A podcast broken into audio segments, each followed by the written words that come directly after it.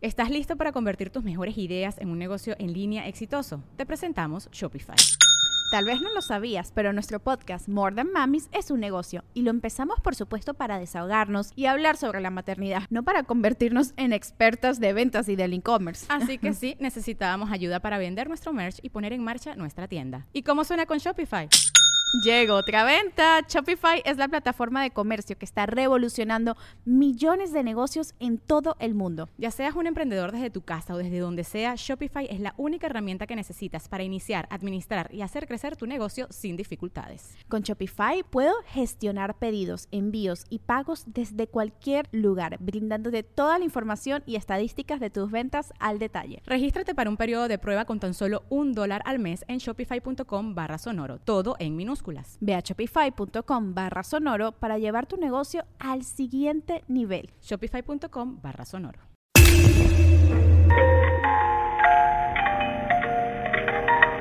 Muy buenas noches a todos. Bienvenidos a un nuevo capítulo de Podcast Paranormal.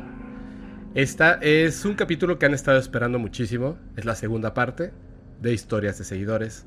Y traje a una persona, es un amigo que nos va a ayudar a que este capítulo sea súper especial. Porque voy a dejar que él se presente.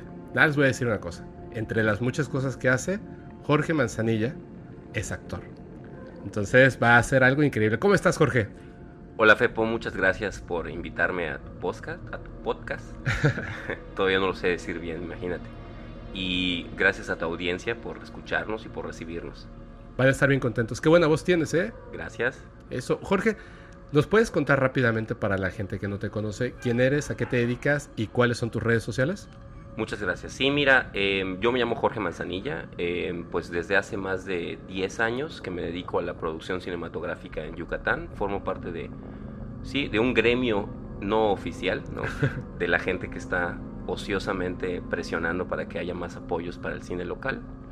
Y pues ahí sí te puedo decir que he hecho de todo, ¿no? Desde producir hasta actuar, ¿no? Sí, escribir, actuar, dirigir, producir. De hecho, a mí me has hecho producción dos veces. sí, cierto. O más, creo, ¿no? Pues sí, una vez ya hicimos de videoclip, ya hicimos dos. Dos. Y de otro, de aquellas cuando hicimos una de fotografía de un catálogo, también te eché una mano. Ah, sí, y también este la campaña política que hicimos, todo te la aventaste. Y cuando nos aventamos la de la universidad, también, también nos Así es. Entonces, de hecho, de ahí adquirimos bastantes historias paranormales, ¿te acuerdas? sí, sí, sí. Contamos muchísimo. Entonces, em, bueno, eso es a lo, que, a lo que yo me dedico y pues como tú bien mencionas, también soy actor y pues entre las referencias que tengo de mi actuación, la más relevante es que yo soy el Capitán Factory, que ha sido una serie que hasta hoy siguen transmitiendo en, en 13 Visión o en el canal 13. No sé es la serie para niños más exitosa del sureste. Que, es, que, es, que se dio porque somos gente muy ociosa y nos juntamos con, cuando estábamos trabajando ahí y nos pusimos a hacerlo por el público y pegó. Y tu personaje icónico, de repente gente me decía, ¿tú conoces al Capitán Factory? Yo le decía, sí, conozco a Jorge Manzanilla.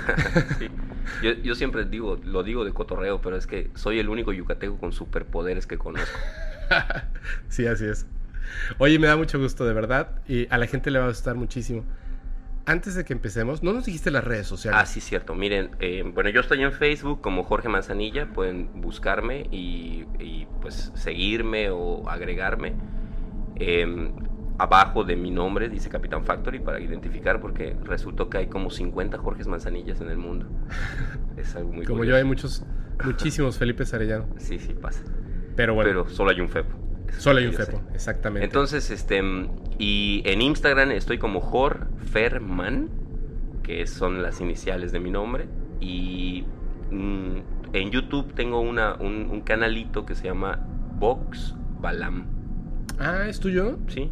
Ah, muy bien, muy bien. Este, digo, ahí lo que subo por lo general son los cortitos en los que hemos estado haciendo o los trabajos universitarios que vamos ayudando a la gente y así. Y pues ahí está eso. Muy bien. De todos modos, vamos a poner las redes sociales de Jorge para que lo sigan. Y ya saben, le dejan un comentario y le dicen, llega aquí porque escuché tu participación en el podcast paranormal. Eh, fíjate que, ahorita que estábamos platicando, antes de comenzar la grabación, te decía que, han llegado muchísimas historias, ¿no? Y cómo también a través de, de historias que hemos estado contando han surgido como que muchas cosas en la vida, ¿no? Tú me contaste Sí. una historia. Mira, una, una de las historias que quiero compartir con, con- con la audiencia y contigo es que eh, específicamente que tiene que ver con mi trabajo, eh, yo hice un guion de una publicación que tú tuviste hace tres años. En, una de tu, en, tu- en Instagram tú publicaste a la gente, le pediste, publiquen sus historias y yo las voy a compartir. Entonces yo viendo una de esas historias, me gustó una que tenía que ver, yo le digo a esta historia, porque así estaba titulada, El fantasma del tianguis. Ok. Yo esa historia, como la contó esta persona, realmente ahorita en este momento no la tengo muy presente, pero yo hice un guion de eso y, la, y, y hemos estado tratando de producir esa, esa película, ¿no? O sea, tú de una historia real De una historia real. te basaste para escribir como un guion cerradito, ¿no? Sí, claro. Lo que me. Entonces, esta historia, bueno, al título de este guion se llama Inopia. Y trata sobre justo eso: una niña que está pasando, saliendo de la escuela. La historia narraba así, ¿no? Que esta niña saliendo de la escuela eh, pasó por el tianguis de la Esperanza, del, del- un día del tianguis de la, Espe- de la colonia Esperanza, en el mero parque. Y que su mamá le dijo: Acompáñame al tianguis. O sea, la vio así como en el, en el camino de. Se, se interceptaron y Ujú. vamos, acompáñame al tianguis, voy a ver unas cosas. Y entrando a ver las cosas, em, le llamó la atención una, un, un juguete que encontró, un- era como un reilete o algo así. Y esta niña se sentó en, en una de las bancas a, pues a seguir, se compró ese juguete y a curiosear el juguete. Y que de repente sintió que había una niña sentada junto de ella. Y que la volvió a ver y que se notaba que a esta niña le gustaba mucho el juguete que ella estaba jugando, y en ese momento como que le dijo, "Ah, qué bonito está. O sea que la palabra era, qué bonito está eso, qué bonito. Y ella volteó, ay sí, lo compré en tal lugar, porque pues es como una reacción obvia y a un cumplido, ¿no? Y esta niña em, le dijo, sí, ¿y me lo prestas? Y entonces como que, sí, pero como que veía la intención de que no, lo- no, no lo No me lo agarraba, va a devolver, ¿no? Exacto. No, no, no, o sea, Ah, de- te de- lo se lo acercó y esta niña como que no hacía por agarrarlo. Ok. Y, y, le- y en- se quedó como muy, le pareció como muy extraña esta sensación de que, ¿por qué no lo agarra? Porque sí, ya le dije que sí. Y luego ahí fue donde se empezó a percatar que esta niña era diferente a las niñas, que esta niña tenía como algo, o sea, se veía muy pálida, que se veía, se veía diferente, que se, la, veía- la vio con un uniforme, un uniforme de una escuela, Ajá. pero que sentía que ese uniforme estaba como antiguo. Entre las descripciones de la narración decía que este uniforme estaba como muy antiguo, como viejito. Ajá. Y de ahí, eh, en un momento, su mamá la llamó, o sea, como que su mamá ya había avanzado del tianguis y se percató que no estaba, la- no estaba cerca de ella, y la llamó. Y cuando, ah, sí, se paró, adiós, cuando volvió a hacer el adiós, ya no vio a nadie, pero no le pareció una cosa extraña, sino que, ah, pues se paró y se fue. Y que luego se fue, eso ahí quedó y se fue a su casa. Pero ella todos los días tenía que pasar nuevamente por el parque para, para ir a su casa. Que en una segunda ocasión, ya sin el tianguis, de repente vio a la niña y sentada en la, ban- en la misma banca donde ella estaba y hizo como por acercarse y como que iba ella sintiendo que algo, algo raro estaba pasando conforme se acercaba. Lo que más me interesó de esa historia es que ella lo que vio fue una sombra detrás de esa niña que en el momento que abarcó completamente el aura de la niña, como que la jaló No manches. y se fue. Y ella se súper sorprendió. Pero justo en ese momento ella como por la reacción empezó a retroceder, a retroceder, como es una reacción de negación. Claro. Y que en el momento en el que un señor la detuvo, porque iba a pasar un auto para llevársela. O sea, estuvo a nada de que, ¡pum!, se la llevara el, el auto, ¿no? Y que justo cuando la detuvo el señor, volvió a aparecer la niña riéndose. Como... Y O sea- volvió a ver la misma acción en otro espacio, de la sombra abarcándola y volviéndosela a llevar hacia el piso. No Eso manches. fue lo que, lo que, lo que contaba. Y eso me llamó muchísimo la atención y fue lo que adaptamos más o menos en el guion. Wow. Wow. O sea, uff. es que me- cuando dijiste lo del coche me dice. A ver. eh, esta sombra, por lo que describía, ¿era como, uno- ¿era como otro ente o era como, como una sombra que ella tenía como un aura? Mm, Yo, yo mira, no estoy, como- o sea, no se describía muy bien. Nosotros lo que adaptamos es que sí, es un, lo convertimos esa sombra en un personaje y le dimos una, una visceralidad, ¿no? O sea, pensando que imagínate que, que un demonio está controlando almas reales, ¿no? Entonces tiene que tener Y que el así- eje y que así se dice puede que así es, claro, por supuesto, claro. y que hay zonas, entonces lo que me llama, bueno, yo em, ya para hacer el guion, ¿no? Me, me- me- me empecé a buscar si, si habían tenido alguien más como este tipo de, de encuentros y se cuenta mucho de Parque de la Esperanza que de repente hay entidades, no solamente esta niña que mencionó, sino que de repente que viejitos, que señoras que caminan, que venteras que no, no, no están ahí, o que te acercas a una, ves a alguien y volteas y ya no hay, que ha tenido este misticismo por años, ¿no? Eh, sobre todo en las noches. Entonces me llamó la atención que esta era una historia de día, era una historia de algo que, una presencia de día, una, una situación con un tilde demoníaco que Sí, tenía esta totalmente. situación de la, de, la, de la sombra paradimensional, y entonces eso era lo que, lo que nos interesaba de esa historia. Y aparte quería que sufriera un accidente esta niña, ¿no? Claro, eso es justo lo que, lo que me- a mí me- me, me remitía es eso, o sea, está cazando más almas esta entidad, Sí. está buscando más, más, más prisioneros. Wow, qué impresionante, ¿eh? no me acordaba. Qué, Sí. qué bárbaro. La disfruté muchísimo, gracias. Porque como no me acordaba, qué bárbaro. De hecho, eh, para que la gente más o menos entienda esto de cómo estos seres, demonios o como le quieran decir, utilizan almas, Claro, generalmente de niños, ¿no? Qué feo. eh, como para, como una carnada, para atraer a nuevas almas. fíjate que, fíjate que dentro de las, o sea, dentro de las creencias zoroastristas, em, los demonios en realidad no tienen un poder formal en la tierra. Necesitan, eh, necesitan a los entes que sí están en la tierra para poder hacer este tipo de, de conjuros o de manifestaciones.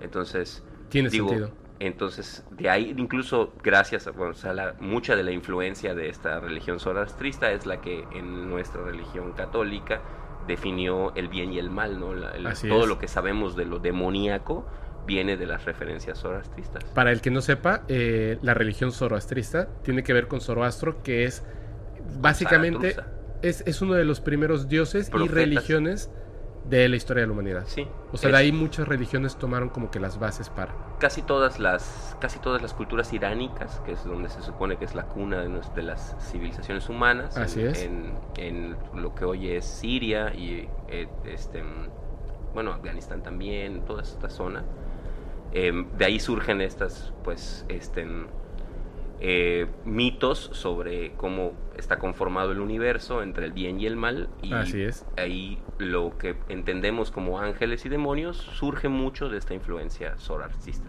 Así es. Eh, estaba comentando acerca de esto que utilizan como carnadas imágenes o almas de niños y tal en el podcast pasado. Bueno, este va a salir, sí, este va a ser el siguiente. En el podcast pasado justamente había una parte donde estábamos hablando de que el, el invitado que regresara para que habláramos del tema este de la, de la muñeca esta de Ajá. Anabel. Anabel.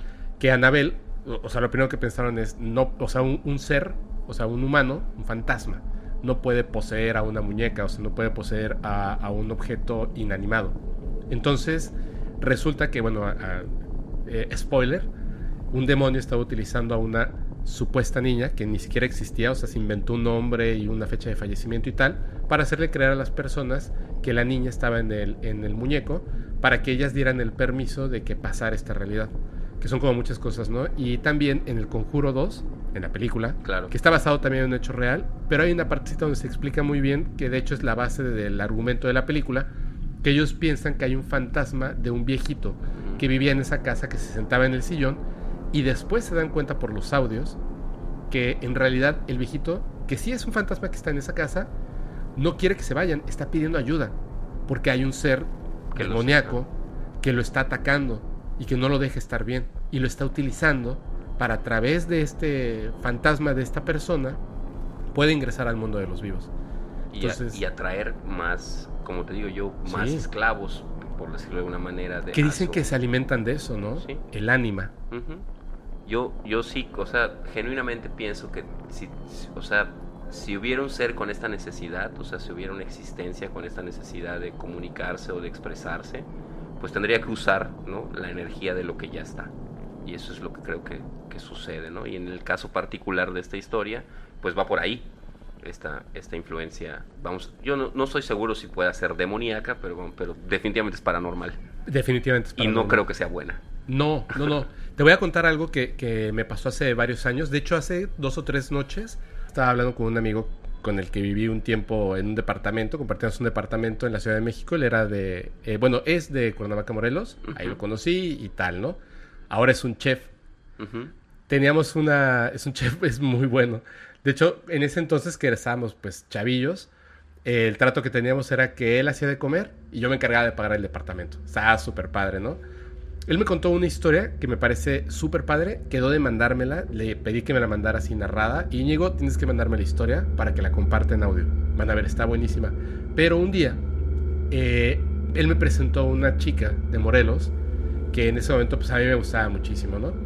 Y eh, de repente viajaba a la Ciudad de México. Y entonces salíamos a Coyoacán y tal, ¿no? Un día estábamos caminando por Coyoacán y vimos, era como un, un, este, un café, pero de esos que tienen como la reja Ya. hacia afuera. Entonces está el espacio muy abierto de principio. Tenían las mesas y llegamos, había mucha gente. Y nos dijeron, solamente me queda una mesa, que es la que está hasta el final, como estamos nosotros aquí, literal, contra la pared. Ya. Entonces estaba mi amigo, esta chica y yo de este lado. O sea, yo estaba viendo, para los que nos escuchan en Spotify, yo estaba viendo directamente hacia la pared y toda la gente me quedaba a mis espaldas. Ya. Estábamos platicando normal y de repente entró una persona sola y se sentó a tomar su café en una mesa, ¿no?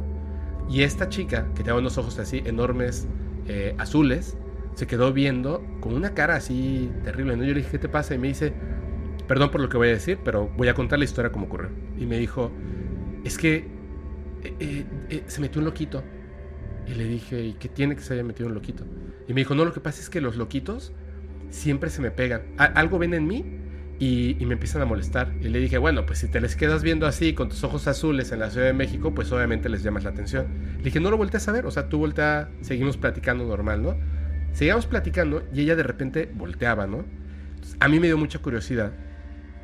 Y como vi que estaba nerviosa, dije, ¿saben qué? Mejor vámonos, ¿no? Y pensé, voy a pedir la cuenta. Entonces volteo hacia atrás. Y cuando volteo, estaba el, el muchacho ahí, era un muchacho que estaba sentado, y había una persona parada al lado de él, que estaba muy alta y estaba inclinada, como escuchándolo o hablando con él. Y él eh, tenía así como tics y, y como que ah, así como que se estaba peleando, ¿no? Y yo pensé que era el mesero que estaba encorvando hablando con él.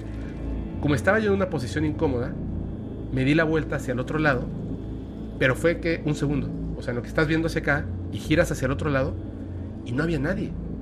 El cuate estaba solo, hablando, y me espanté muchísimo. Claro. Y entonces les dije, ¿saben qué? Este, vámonos ya, vámonos ya. Y me dijeron, ¿qué pasa? Y dije, no, no, no pasa nada, ¿no? O sea, tampoco quería asustarlos. Ya vi que estaba saliendo el mesero, le pedí la cuenta y le dije, ¿cuánto es? Me dijo, no, le dije, apúrate por favor. Pagamos, nos fuimos, yo me acerqué a ella, la abracé y le dije, no, no vayas a voltear a ver. Y nos seguimos, me dijo, ¿por qué? Le dije, no voltees a ver. Y nos pasamos de largo. Cuando pasamos, pasamos, teníamos que pasar al lado de, este, de esta persona, ¿no? Y él estaba hablando. O sea, estaba hablando con, con alguien que yo había visto y nos salimos y me pareció más que, que algo de miedo, me pareció muy triste el hecho de que nosotros como sociedad pensamos que él está loco, que está enfermo, que a lo mejor tiene esquizofrenia o algo. Y lo horrible es que no está loco. Claro que puede haber algo. O sea, hay un ser que está ahí y lo está atormentando y le está hablando y le está diciendo cosas. Digo, esto ya tiene tildes de mi, de mi, de mi percepción personal. No, cuéntalo. Yo creo cuéntalo. que, o sea, yo creo que la, la- la situación con, con lo paranormal es que hemos estado muy influenciados por lo porque es malo, porque es, o sea, porque no debes acercarte, ¿no?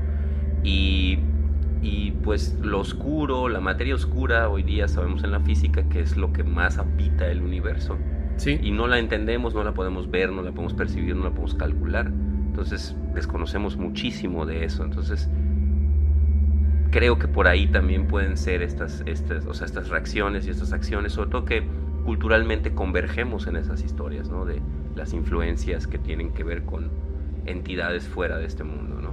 Mira, sumándolo a tu punto, leí hace, hace un tiempo cuando, y lo pueden ustedes revisar en cualquier video en YouTube que hable de ciencia acerca de la velocidad de la luz, lo pueden con pláticas de científicos, libros de ciencia, etc.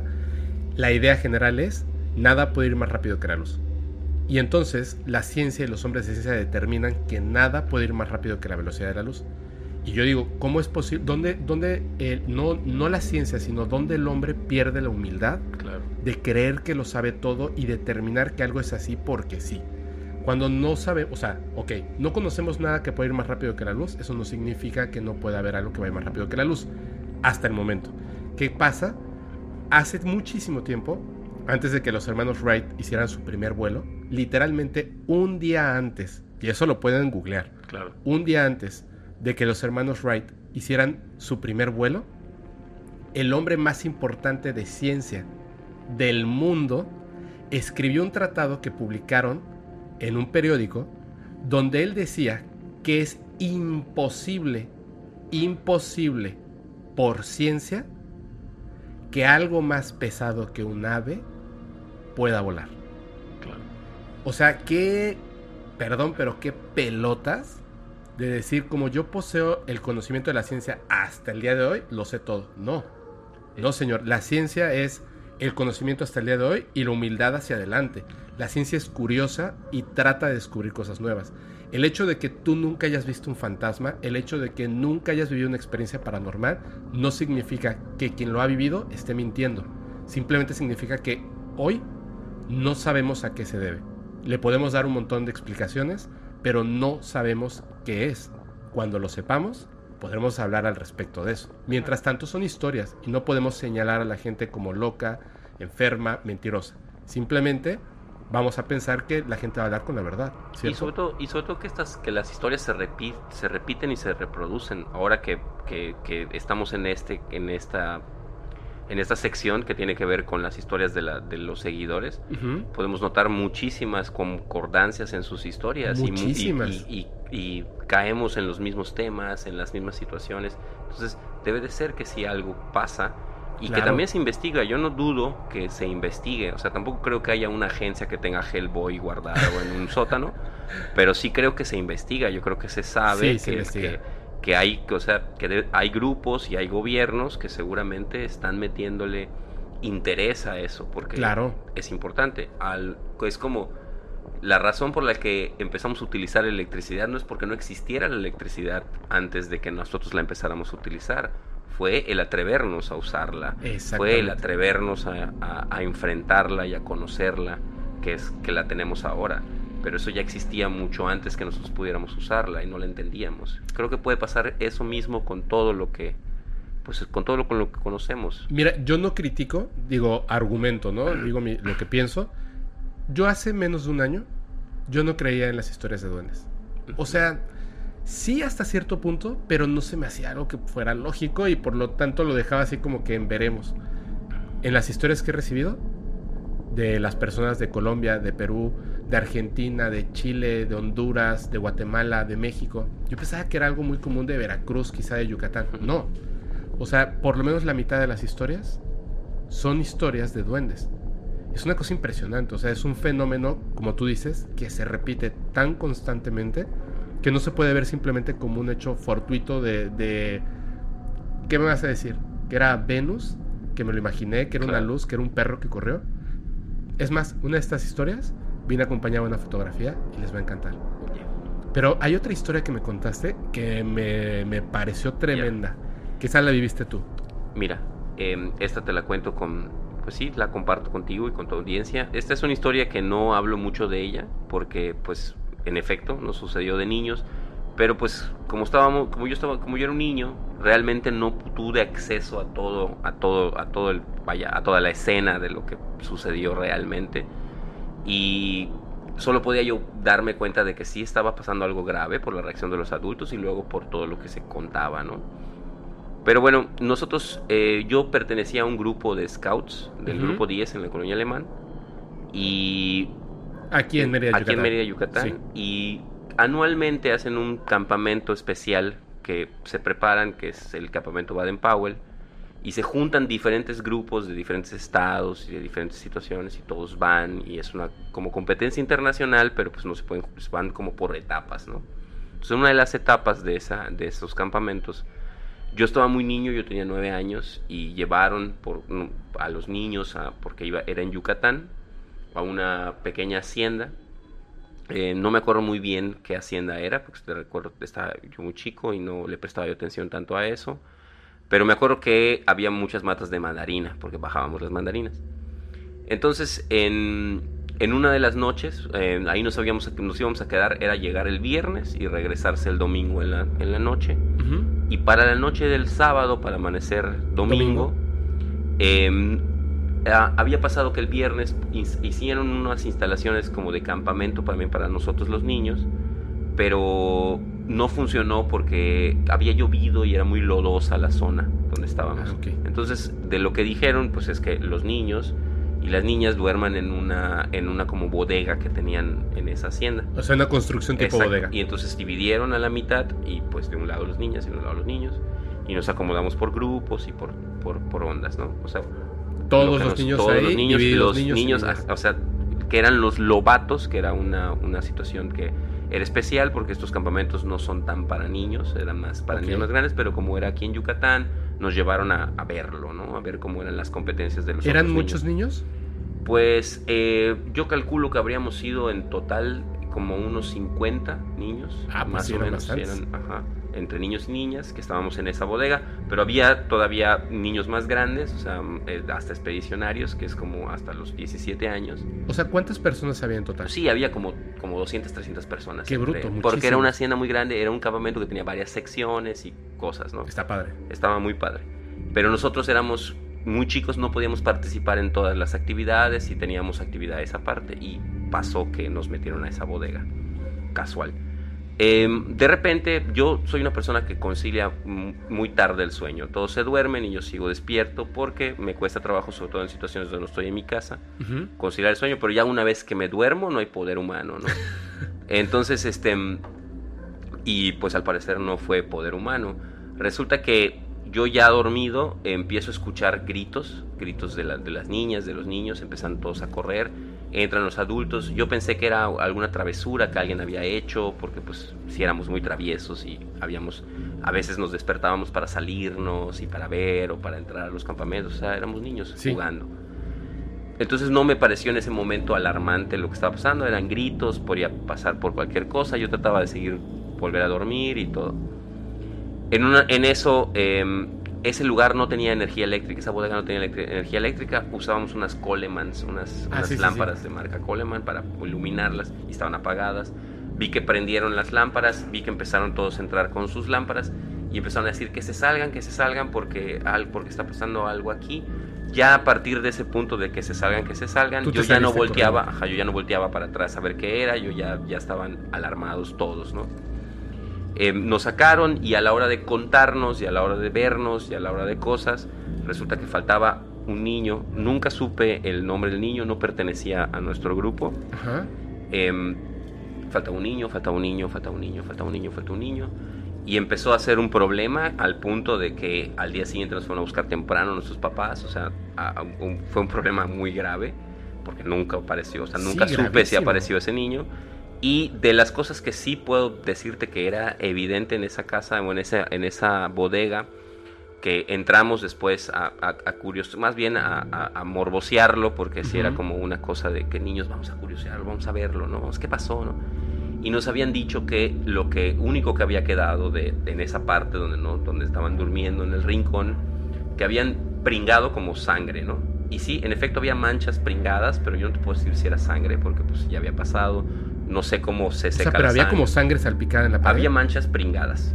La pared, la pared cuando yo entré de día era como bechita, como de estas de las haciendas que pues tenía el recubrimiento y no tenía realmente pintura y se va oscureciendo, se va quedando avejentando con el tiempo. Eh, y pues cuando yo entré no estaban esas manchas y luego ya yo nunca me acerqué a ver las manchas porque la verdad me dio un chingo de miedo. Sí, no manches. Pero yo sí pude ver las manchas a lo lejos. O sea, lo viste a lo lejos, ¿no? O sea, estaban ahí. Y me acuerdo que no estaban cuando yo entré. Entonces, ¿Cuántos años tenías? Tenía yo nueve años y, em, y pasó en un campamento. Nunca más, nos dejamos, nunca más me dejaron ir a mí a un campamento en Powell, aunque crecimos en, en, en los Scouts. Y siempre fue el mito, ¿no? De todos los que pertenecíamos al grupo, ¿no? De que habíamos visto, pues crecimos sin saber realmente qué pasó con, con ese niño que había desaparecido esa noche. ¡Wow! ¡Qué miedo! Sí.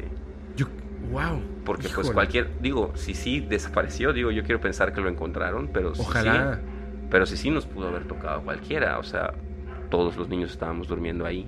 Sí, sí, sí, sí, sí. Pero eh, tengo una duda, ¿era el niño más pegado a la esquina o algo así? Estaba en un rincón, la- las manchas sí te puedo decir que estaba en un rincón y nos acomodaron en el, como es un galero en las bodegas, en las haciendas hacienda, son sí. galerones y eh, estábamos todos divididos en dos y dormíamos unos enfrente de otros y había un espacio en medio amplio. Claro. Entonces, Pero tengo una duda.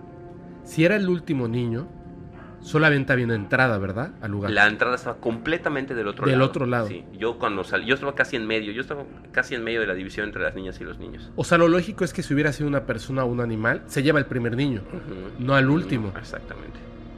Y digo, em, la- lo que nos decían, en lo que nos dijeron y lo que se habló mucho tiempo es que los aluches, ¿no? Esa era Ajá, la, claro. idea, la idea, los aluches. Y tiene que ver mucho con estas mitologías de los duendes que mencionas, de que son comunes en todo el mundo y que tiene que ver con justo estas, estas, este, a- estos accesos a los rincones, a las sombras, a los espacios que no son comunes de acceder. Y pues sí, no, no, o sea, tampoco escuché como que hubiera un animal, como que hubiera algo grave. No Lo solamente que me los despertaron gritos, a mí fueron los gritos, y no fueron gritos desaforados de, de gritos histéricos, sino fue más bien movimiento, alarmas, así desesperación, ¿no? Era movimiento. Y ya después, la alerta de que todos los adultos nos estaban sacando del lugar. Salgan, pero eran, ellos sí estaban más esperados, así como salgan, salgan, salgan. Pues salgan claro, rápido. porque, porque, porque veí- me imag- yo quiero pensar al alumbrar, porque está os- oscuro, al alumbrar ves las manchas y inmediatamente reaccionas. Grueso, Gru- gruesísimo. sí, Gruesísimo, esto sí da mucho miedo. sí, sí. Wow, ojalá, ojalá, ojalá. Pero de todos modos manden a sus hijos a los scouts. A mí me ayudó muchísimo. Mira, qué bueno que tocas ese punto. Yo no estuve nunca en los scouts, pero no es los scouts, sino las cosas pueden pasar en cualquier momento, Claro. en cualquier lugar. Una cosa que tienen los fenómenos paranormales es que no los controlamos. Pueden ocurrir aquí, allá o donde sea. El hecho es, es muy bueno para los niños eh, todo lo que pasa con los scouts. Yo estaba en algo parecido a los scouts. Ya más grande dije, ay, hubiera estado bien padre que desde chiquito hubiera estado en los scouts. O sea, la verdad, las cosas que, que aprendes, las cosas que, que, que, bueno, o sea, todo, ¿no? Lo resumen en supervivencia si algún día te quedas. No, no es cierto. O sea, aprendes compañerismo, amistad, competencia, pero competencia saludable. O sea, hay muchas cosas. Estoy hablando desde. Yo estaba en uno que se llamaba Escuadrón, que era muy parecido, solamente que solamente era para niños. Y, y está muy bueno. O sea, el hecho de que escuchen esta historia, por favor no piensen en, no, entonces nunca voy a llevar a mi hijo. No tiene nada que ver. Es otra cosa absolutamente. De hecho, manden a sus hijos a los scouts. Yo se los recomiendo. Estoy seguro Claro, que Jorge sí, también sí, lo recomienda. y digo esto por lo siguiente. Los que me siguen en TikTok, bueno, que siguen a Podcast Paranormal, habrán visto que subí unas historias de algo que me ocurrió en un hotel. Voy a omitir el nombre del hotel. Pero voy a contar lo siguiente. Para mí como cliente, yo les juro, se los prometo, que lo que conté es 100% real. De hecho, no solamente 100% real, sino que además grabé para que vean lo que pasaba cuando pasas la tarjeta. La chapa funciona. Trabajé haciendo fotografías de hoteles. Sé que los hoteles, los hoteleros y la gente que trabaja en los hoteles tienen mucho cuidado con estas cosas porque valoran la integridad de las cosas y de sus clientes. Por eso te ponen una caja de seguridad y muchas otras cosas. Si tú vas a un hotel y dices, oye, la chapa dejó de funcionar, créeme que ese mismo día o al día siguiente máximo están cambiando la chapa. La gente le importan sus clientes y los hoteles viven de esto. Para mí es muy grato y como cliente lo digo del hotel, que me haya sucedido un hecho paranormal o un error que yo lo pude haber pues eh, visto como un, un fenómeno paranormal. En mi caso es algo muy bueno. La gente me está preguntando cuál es el hotel para ir Claro. pero no voy a decir cuál es el hotel. Yo le agradezco mucho al hotel, le agradezco mucho a las personas que trabajan en el hotel. Me trataron de maravilla, me dieron un café delicioso. Eh, incluso me avisaron antes de que fuera a cerrar el desayuno para que pudiera desayunar. De verdad, me trataron súper bien. Los destinos eh, donde vas a un hotel, donde te tratan como un, turista, son padrísimos. Viajen, háganlo y tal. Pero pues también el hotel o las personas que trabajan en el hotel tienen que trabajar, o sea, tratar bien a las personas que están ahí trabajando, que están pues haciendo todo lo posible para que el turista se lleve una, una buena experiencia y pues ellos se lleven un sueldo, ¿no? Acorde a eso, lo cual espero por favor que, que puedan entender esta parte. Yo pido una disculpa eh, y, y, no voy a mostrar los otros videos donde estoy viendo lo de la chapa y tal. Si no me quieren creer lo que pasó, está bien, no me crean, pero no tengan miedo de, de este tipo de situaciones. Vayan a los scouts, inscriban a sus, a sus niños, viajen, eh, visiten hoteles, visiten nuevos destinos, coman comida en la calle, de verdad. Y vivan experiencias Vivan paranormales. experiencias paranormales. Claro. o yo, no va a pasar nada. yo pienso, mira, realmente si es algo, o sea, decía, decía un gran amigo que era, bueno, el padre Pech, me decía a mí, ¿no? Decía, yo, yo, tenía, yo tenía como seis años y tenía miedo a los rayos. Y porque sonaban los rayos y un día en una tormenta él me dijo, pues cuando suenan los rayos quiere decir que no te cayó a ti. Así que si lo escuchas, alégrate porque, porque lo escuchaste.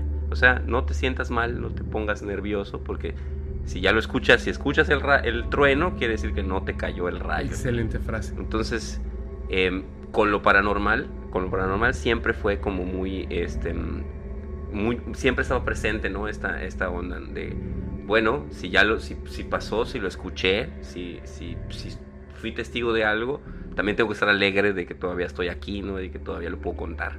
Claro. Entonces, por ahí siempre fue como mi, mi experiencia en cuanto a estas historias y estas Alégrense cuando experiencias. una experiencia paranormal. Claro, Porque de verdad se van a llevar un recuerdo para toda la vida de algo increíble. sí, que claro. Es así, así son los fenómenos paranormales. Si te parece bien, vamos a pasar a la parte, ahora sí, de contar las historias de los seguidores. Me parece perfecto. Vamos a la primera historia. Esta historia es de Karen Correa. Ok. Hola, mi nombre es Karen Correa. Soy de Puerto Rico, pero ahora mismo vivo en Illinois. Encontré tu podcast en Spotify y me encanta. Muy bien. Mi familia y yo siempre hemos ido de vivir cosas paranormales. No cosas de ovnis, pero sí de espíritus, fantasmas, esas cosas. Aunque es común en mi familia, yo no suelo hablar de nada y yo también paré de decir las cosas que me pasaban. No sé si por miedo o porque a la gente no le interesa saber de estas cosas. Pero te explicaré por qué me animé a escribirte. Quizás un poco largo este email, así que espero que lo leas. Pero te juro que todo ha sido real. Quiero empezar con esto. Yo suelo subir fotos de los lugares a los que voy a mi Instagram. En el 2013 estaba en San Juan, Puerto Rico. San Juan siempre está bien lleno de personas, siempre. Ese día, luego de comer, le pido al que era mi esposo en aquel momento que me tirara una foto. Pero le digo que deje que la gente se vaya y luego me la tiras.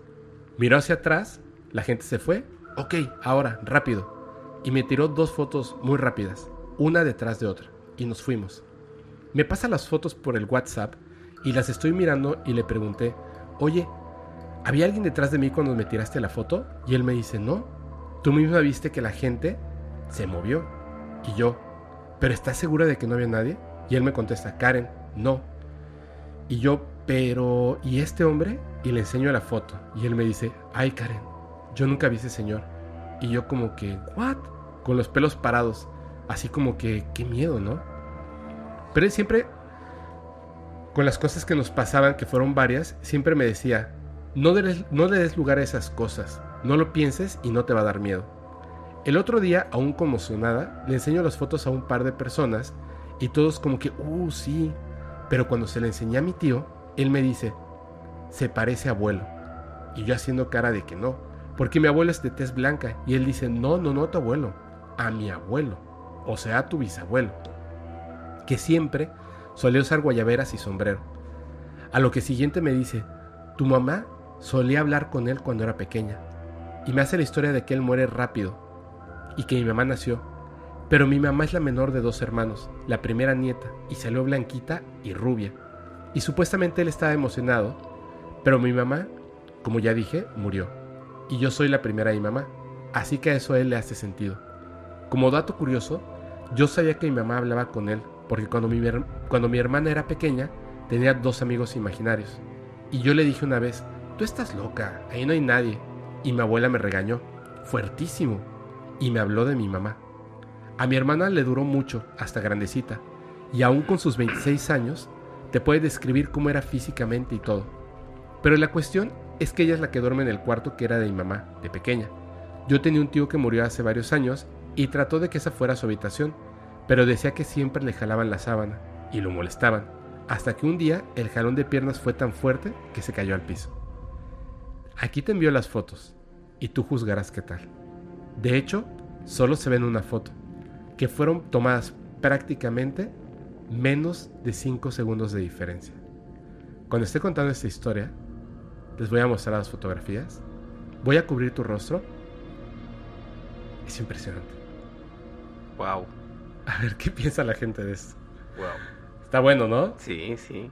Pues a mí me va a tocar contar la historia de Eli. Bueno, comenzamos. Hola, ¿qué tal? Em, lo, que te, lo que te redacté a continuación solo se lo he contado a dos personas, a que al igual que a ti, nosotros tus seguidores nos apasionan mucho los temas paranormales, teorías, conspiraciones, multiversos, vidas pasadas, etc. En fin, yo no puedo dormir con total oscuridad, porque desde mi niñez siempre veo cosas, personas a mi lado, rostros mirándome fijamente a la cara, etc. Dice mi mamá que cuando estaba embarazada de mí me escuchó llorar. Mi bisabuela le dijo a mi madre que cuando un bebé llora dentro del vientre o del útero, puede obtener dones de ver cosas que los otros no pueden. Bueno, retomando el tema, la mayoría de las veces que sucede siento que, puedo que no puedo respirar. Hace años aproximadamente, recién me, recién me mudaba a un departamento con roomies. Yo que soy la persona foránea y mi recámara estaba muy oscura, o sea, como era la foránea tenía la recámara más oscura. Aún así, como contaba con una televisión y no me gustaba dormir con la puerta me gustaba dormir con la puerta abierta por temas de privacidad. La primera noche que pasé en ese, en ese cuarto, durante la madrugada desperté porque no podía respirar. ¿Cuál fue mi sorpresa? Que me encontraba desnuda, acostada en una plancha de metal, sin poder mover ninguna extremidad. Solo podía mover mi cabeza. Miro hacia arriba, donde debería de estar el techo de mi recámara, y veo demasiada iluminación, que no me dejaba ver nada. Entonces sentí como a dos humanoides gigantes grises con ojos grandes, ovalados, negros, y cabezas redondeadas y torsos delgados, que no tenían ni nariz ni boca, solo una enorme tapa negra, como si me estuviera dentro de un cubo de Rubik o una caja, como las paredes y el techo fueran moviéndose al momento en el que giraran el cubo. Las caras cambiaban de color, o más bien la ausencia de caras, esa mancha, reflejaba los colores. Cuando iba yo recobrando la conciencia, me fui dando cuenta de que todo eso iba apareciéndose como mi recámara, y de repente me pude mover, y estaba vestida acostada en mi cama. Y yo pensé, bueno, fue una pesadilla. Me despabilé y me volví a acostar a dormir. Pero hace más o menos un año, platicando con un amigo que también estuvo hospedado en ese departamento, que me dijo que vivió una, historia similar, que se despertó y que lo único que podía ver era que estaba en una plancha desnudo y que habían estas luces y esos seres grises. Pero lo que es lo sorprendente de esta situación es que uno de, uno de los roomies que estaban que habitan ese cuarto o ese departamento nos dijo que ya había pasado varias veces que él, como tiene TOC, ordena precisamente sus cajas de lápices y de, pinceles. Y se dio cuenta que justo las noches que nosotros estábamos describiendo, todo estaba desordenado. Que ese día justamente se acostó a dormir con todo arreglado y que cuando se levantaba las cosas estaban en otro lugar. Y que pensó que no era importante, que era algo irrelevante. Pero ahora que prestan más atención, esta historia se ha repetido con los que habitan esa habitación. Y pues bueno, espero que si alguien más tiene, tuvo una experiencia como la de nosotros, nos la cuente. Y te cuento esto para saber si más personas tienen experiencias de algo similar. Gracias por tu atención. Saludos desde Colombia, tu amiga Eli. Wow. Abducciones. Sí, pero, pero qué chistoso, ¿no? Que es es como si esa habitación sea el punto que ellos están como, como monitoreando. Que, o sea, nosotros siempre pensamos en, en las cosas, las cosas extraterrestres Ajá. como algo que va a venir del espacio.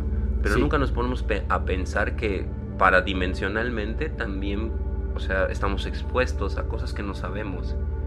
Entonces, este puede ser uno de esos focos. Ahora que yo también conté mi historia del niño que desapareció, Así es. siento como que tienen esta, esta común de ser un espacio único donde hay una entidad que, que pues, que afecta, ¿no? Es que tratamos de darle una explicación en base a lo que nosotros Claro, conocemos.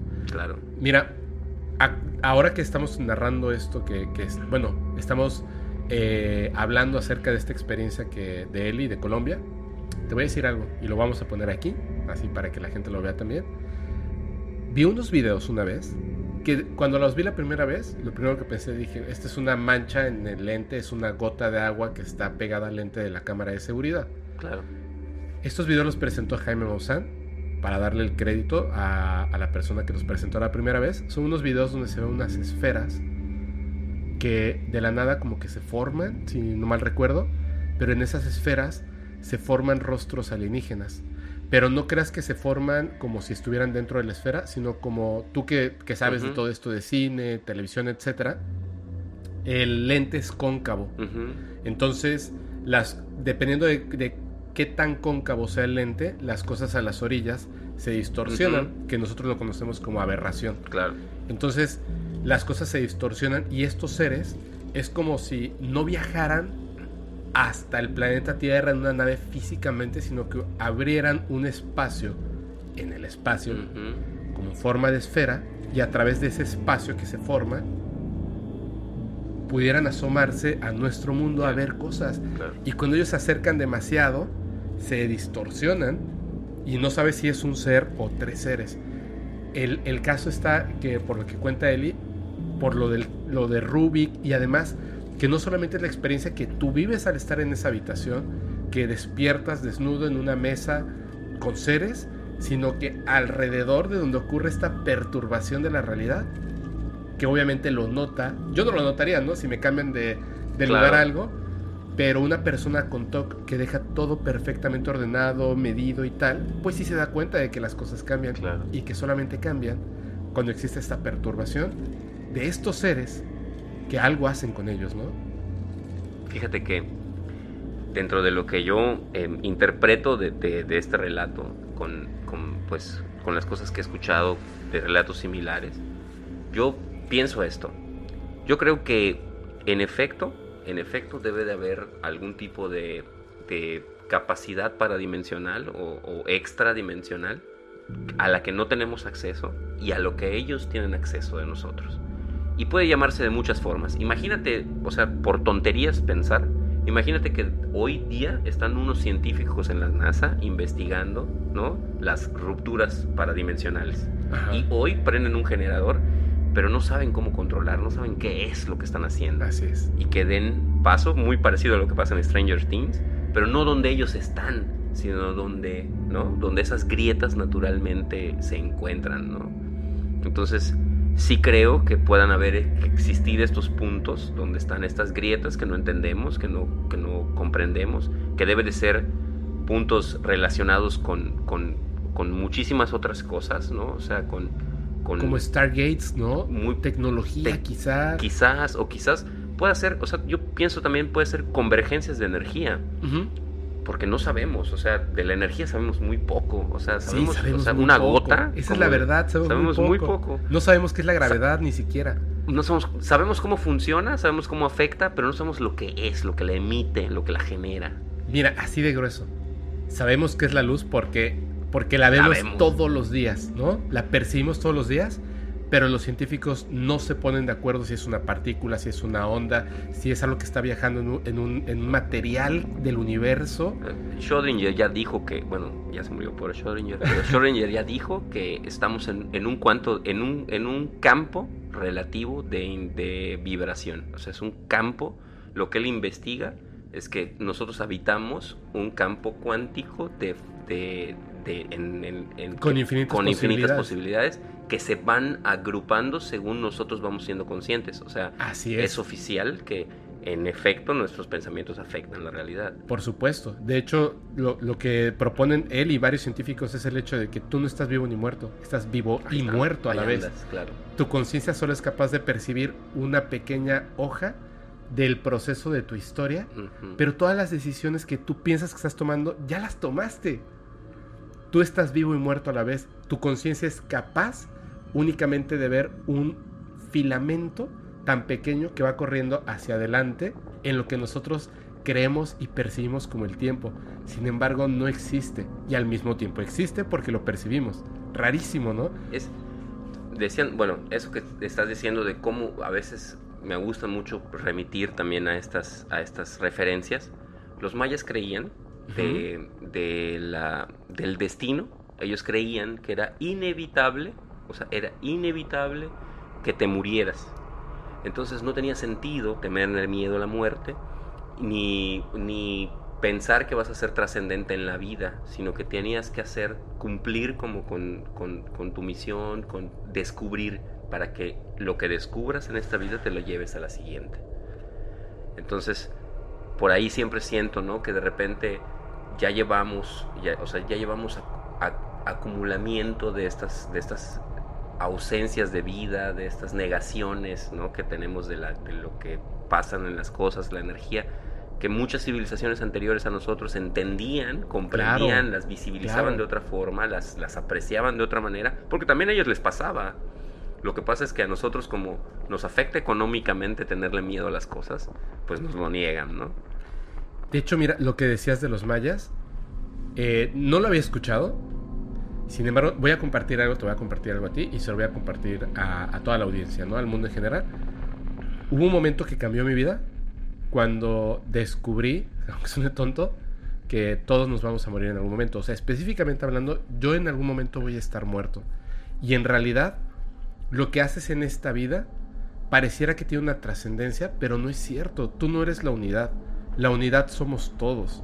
Tú eres parte de esa unidad y asegúrate que aquello que tú haces tenga trascendencia en el conjunto de las cosas que están pasando, porque mi nombre, el nombre del podcast paranormal y cualquier cosa que yo haga, en tres generaciones va a ser olvidado. Y de hecho, en tres generaciones, si no es olvidado, yo ni siquiera voy a estar vivo para saberlo. No es importante. Tu vida no lo determina cuánto tiempo puedes alargar tu muerte, sino que aquello para lo que tú fuiste hecho, que además lo sabes. Esa es la verdad. ¿Qué es aquello que haces que te hace feliz? ¿Cómo puedes cambiar el mundo para mejorarlo? La vida de las personas a tu alrededor. Porque como unidad, todos podemos caminar hacia algo bueno o hacia algo malo. Y no es importante si vas a morir o no. Deja de temerle a la muerte. Porque de hecho un día vas a estar muerto. Haz aquello que te gusta, que te agrada. Inspírate, trabaja, enfócate y estudialo. Y entonces déjale al mundo algo importante, no tu nombre, Claro. sino aquello que hiciste. Y que en pensar, hay una cosa que también viene de los mayas, que era la comprensión de que todos formamos parte de lo mismo. Tú eres parte del, o sea, tú eres otro, tú eres otro yo. Sí, por supuesto. Y esta, esta, esta consecuencia de, de entendernos de manera diferente, entendernos como, como parte de, de una sola cosa, como parte, yo creo que es lo que, bueno, la modernidad nos quitó, ¿no? Esta, esta Sí. individualidad absurda de decir, ah, mi ego es lo único que va a girar en este mundo, ¿no? Pero sí, claro, y por supuesto este tipo de, de situaciones, este tipo de experiencias paranormales nos ponen, ¿no?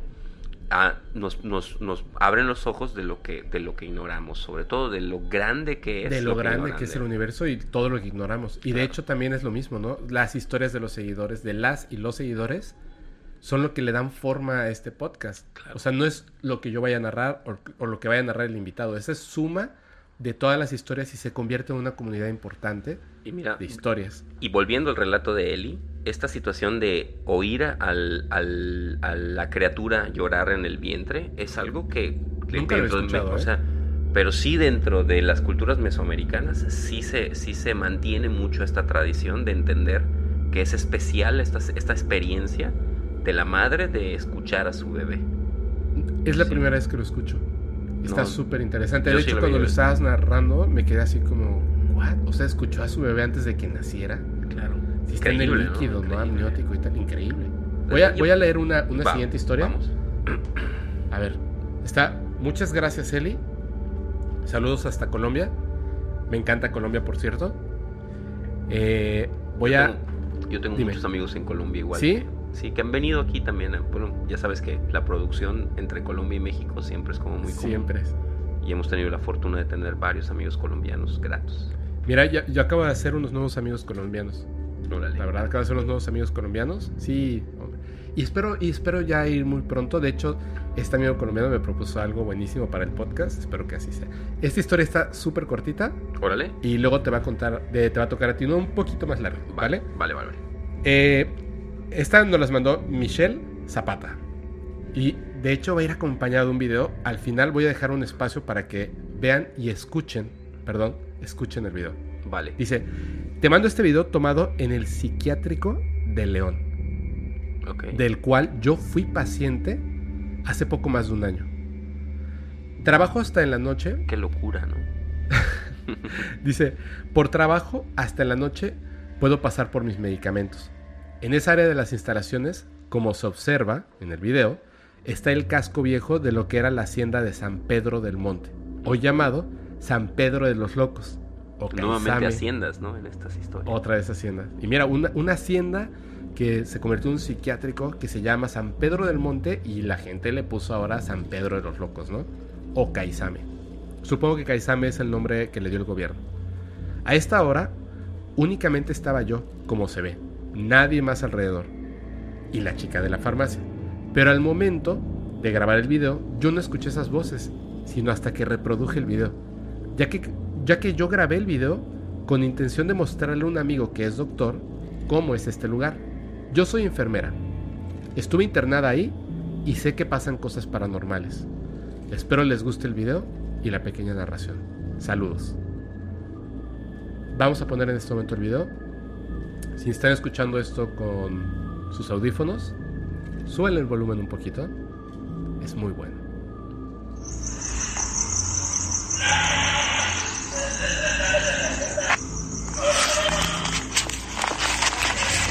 Bueno, a mí me va a tocar leer la historia de Dani Méndez.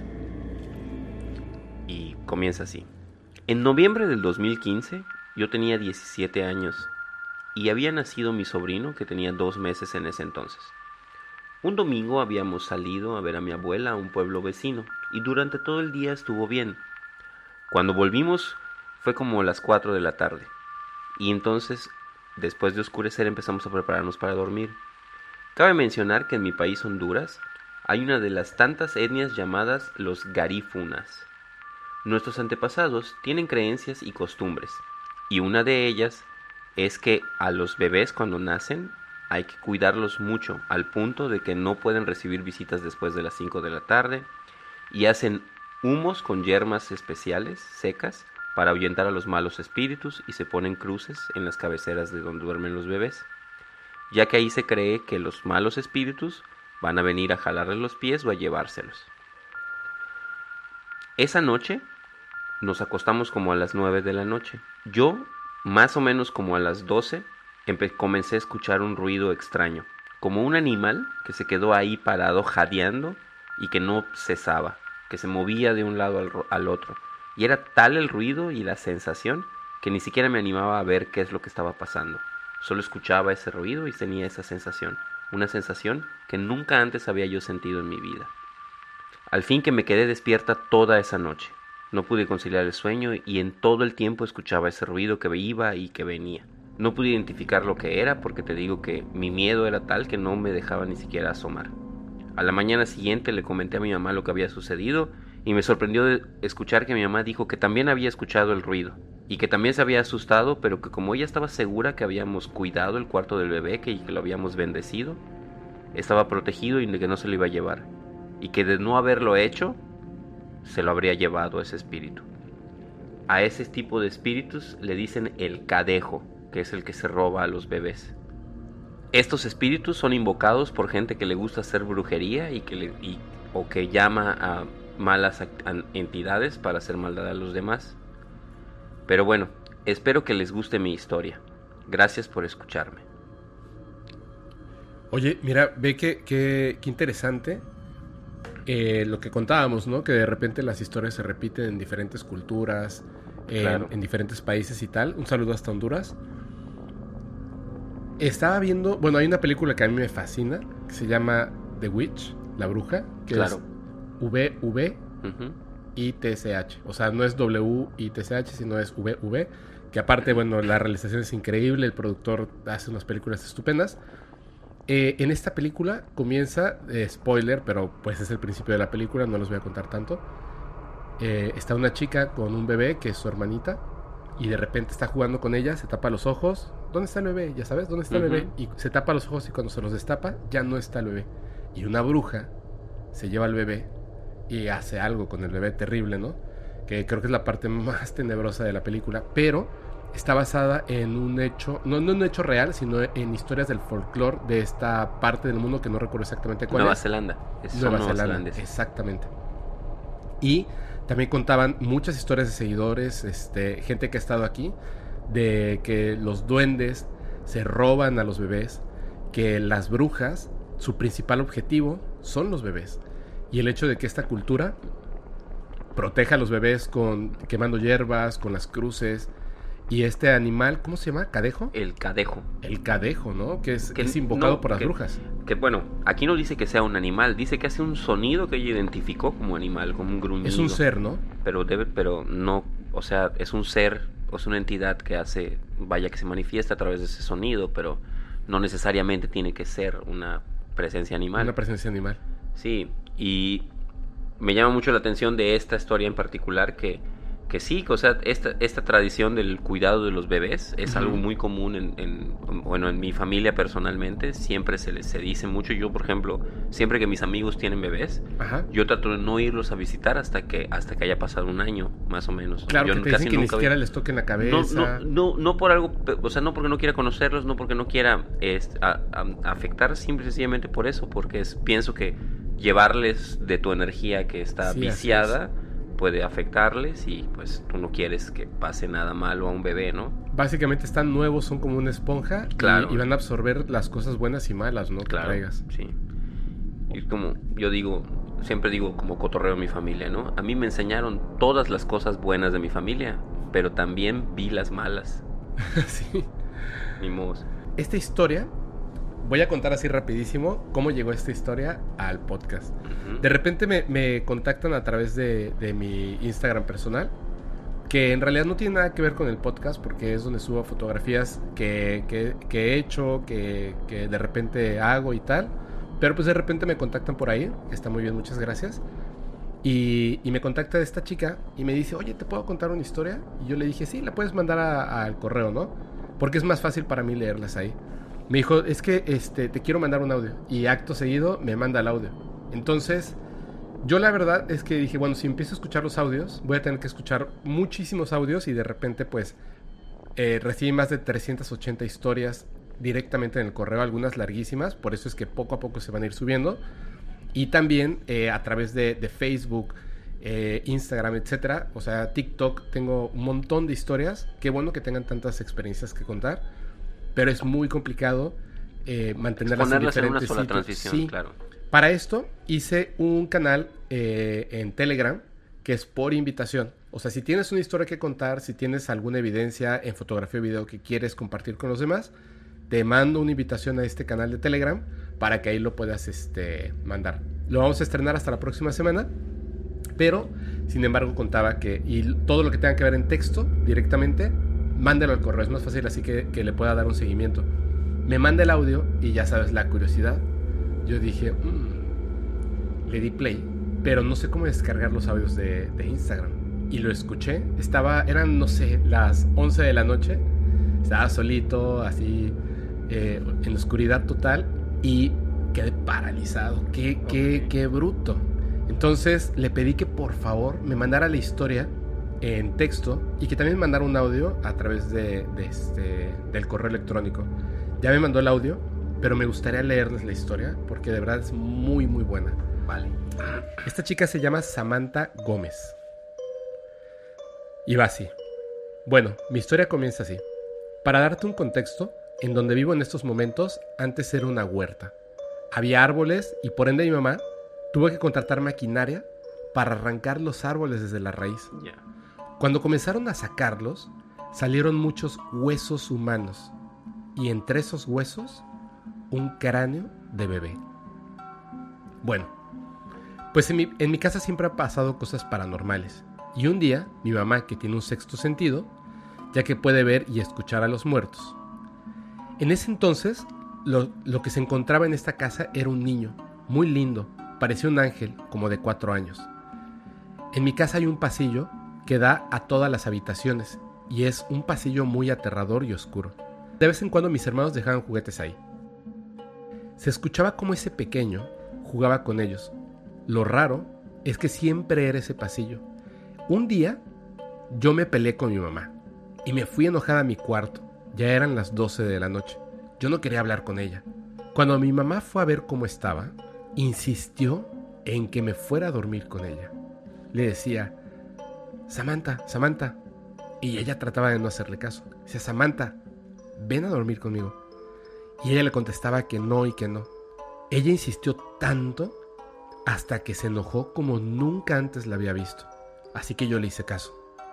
Al siguiente día me dijo, el niño estaba acostado contigo y tenía la intención de hacerte daño. Yo no volví a dormir ahí y ese niño sigue ahí. Qué loco, ¿no? ¡Qué miedo! También, ¿cómo es esto? O sea, como en, en el principio de la historia es este al arrancar de los árboles, ¿no? Donde estaban los huesos y un Claro. cráneo de un niño. Claro. A veces, yo pienso que a veces que todo, yo pienso a veces que todas estas historias paranormales nos pasan porque usamos cementerios en, en lugar de usar los árboles.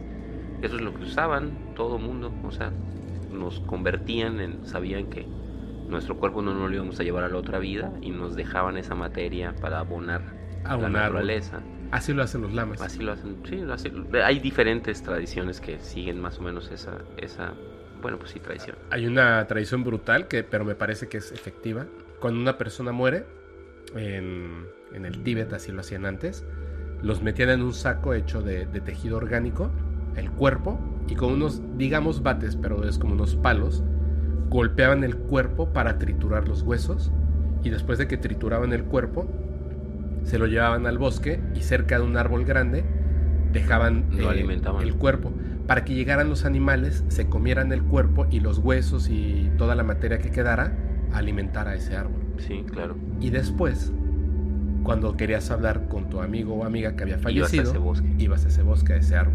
Claro. Es muy interesante, la verdad es muy, muy padre. Yo, sí, o sea, además, si nos ponemos, digo, si nos basamos en cuestiones como el cómo funciona la biología de las cosas, o sea, pues tu materia se queda en esos árboles. La realidad es que tu materia se queda en esos árboles.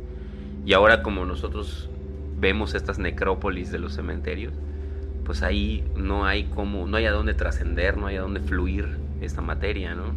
Y, y a veces es y a veces surgen estas historias no de, de, de, pues Mi- de Mira, que no lograron Así como esta chica Samantha, que después de que arrancaron los árboles encontraron eh, los huesos y el cráneo y tal. Pausa, así. un- Paréntesis. Un, paréntesis muy grande. Me preguntan que, que, que por qué me pasan tantas cosas, que si yo los atraigo y tal. Son dos cosas. Uno, porque lo busco, claro porque me gusta. Y la segunda es, sí, hasta cierta forma lo atraigo, lo que te contaba, ¿no? Que es así como, hay como una ironía en la vida de lo que tú vas viviendo y que de repente te lleva y enlaza con ciertas cosas. Cuando yo estaba viviendo aquí en Mérida y después de terminar la prepa, me fui a la Ciudad de México para estudiar la, la carrera de cinematografía. Cuando entré a la escuela, para, bueno, ya para estudiar, eh, me vine a vivir con, a México, me fui a vivir a la Ciudad de México con mi papá. Eh, la verdad es que mi papá y yo, pues, habíamos como, como tenido una relación muy difícil, digamos, no, no mala, o sea, porque es una muy buena persona, pero pues en realidad él como se separó de la familia, pues yo lo veía como una vez cada vez que era mi cumpleaños, de repente. Entonces fue llegar y, e irme a vivir con una persona que casi no conocía. claro Pero él trabajaba en algo referente al cine y como pues yo iba a estudiar cine, le rentó el departamento a un director de cine famoso. No voy a decir su nombre porque, bueno, Claro. de repente hay, hay como, como problemitas con eso, ¿no? Nos fuimos a un departamento y resulta que ese departamento estaba en la avenida del Imán, que la gente que se vive en la Ciudad de México va a saber exactamente cuál es, muy cerca de, de la UNAM.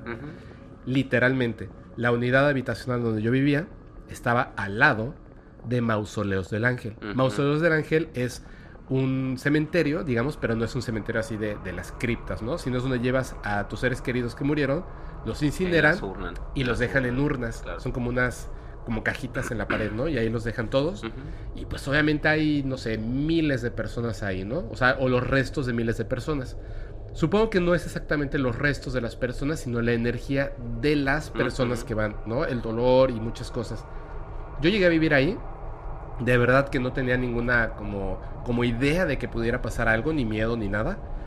Y un día mi papá, que es una persona que era totalmente escéptica de todo esto, cambió su forma de ver la vida en esos departamentos. Teníamos dos habitaciones y me acuerdo que, que como nos acabamos de ir a vivir juntos así, pues dos hombres, este, casi casi como amigos, decidimos en lugar de comprar vajilla de cerámica, compramos vajilla de plástico. Así como que eran dos platos, dos tenedores, dos cucharas, o sea, solamente para dos hombres. Claro. Y entonces, eh, pues lavamos los platos en la noche y nos íbamos a dormir, cada quien en su habitación. Un día, me acuerdo que era un sábado en la noche, habíamos cenado, lavamos los platos, los dejamos ahí en, en este, en la cocina para que se secaran y nos fuimos a dormir. Muy temprano en la mañana se escuchó un ruido muy fuerte en, en el departamento. Entonces yo salí de mi habitación porque escuché el ruido, pensé que mi papá se había caído o algo había pasado. Y en el pasillo volteó a ver y estaba mi papá también asomado desde su cuarto. Me dijo, ¿escuchaste eso? Y le dije, sí. Entonces salimos así como que los dos a ver qué había pasado. Y en la barra de la cocina, no donde se secan los platos, sino como enfrentito, en la barra de la cocina, estaba uno de estos platos de color rojo, de plástico, como cuando giras una moneda, Ajá. gira, gira, gira, gira, gira, gira, gira. Estaba girando el plato. Y poco a poco, o sea, cuando llegamos, el plato estaba girando y está, empezaba todavía a hacer el Así. Y de repente quedó inmóvil. Y nos volteamos a ver. Ok, cada quien a su cuarto. Y nos metimos corriendo. Claro. Esa fue la primera cosa que ocurrió en, en ese departamento. Luego otro día estábamos cenando y había puesto mi papá una pantalla que estaba, estábamos nosotros en el tercer o cuarto piso, no recuerdo, tercer o cuarto piso. Pero eh, teníamos como unas ventanas muy grandes, entonces estábamos viendo la televisión que estaba al lado de las ventanas mientras comíamos, estábamos cenando, perdón, estábamos cenando viendo eh, pues un programa, ¿no? Algo estábamos viendo. Y de repente yo pensé que alguien se había caído. Es que pasó algo como blanco por la ventana, así. Pero aparte no cayó rápido, sino como que cayó lento, como si fuera una sábana. Claro. Y yo lo vi, porque era muy obvio en la noche, o sea, algo blanco. Claro. Y me quedé así como que, ¿qué onda, no? Y él me volteó a ver, porque nos quedamos en silencio y me dijo, ¿viste que alguien se cayó? Y le dije, sí. Y en ese momento pensamos que era una persona, corrimos y nos asomamos y no había absolutamente nada. Y a lo mejor son como pequeñas cositas, pero yo la explicación que le doy era por el hecho de que, platicando con los vecinos que contaban historias similares, era por estar al lado de Mausoleos del Ángel. Entonces, ese tipo de cosillas, como la energía de la gente, disparaba como ciertas cosas, ¿no?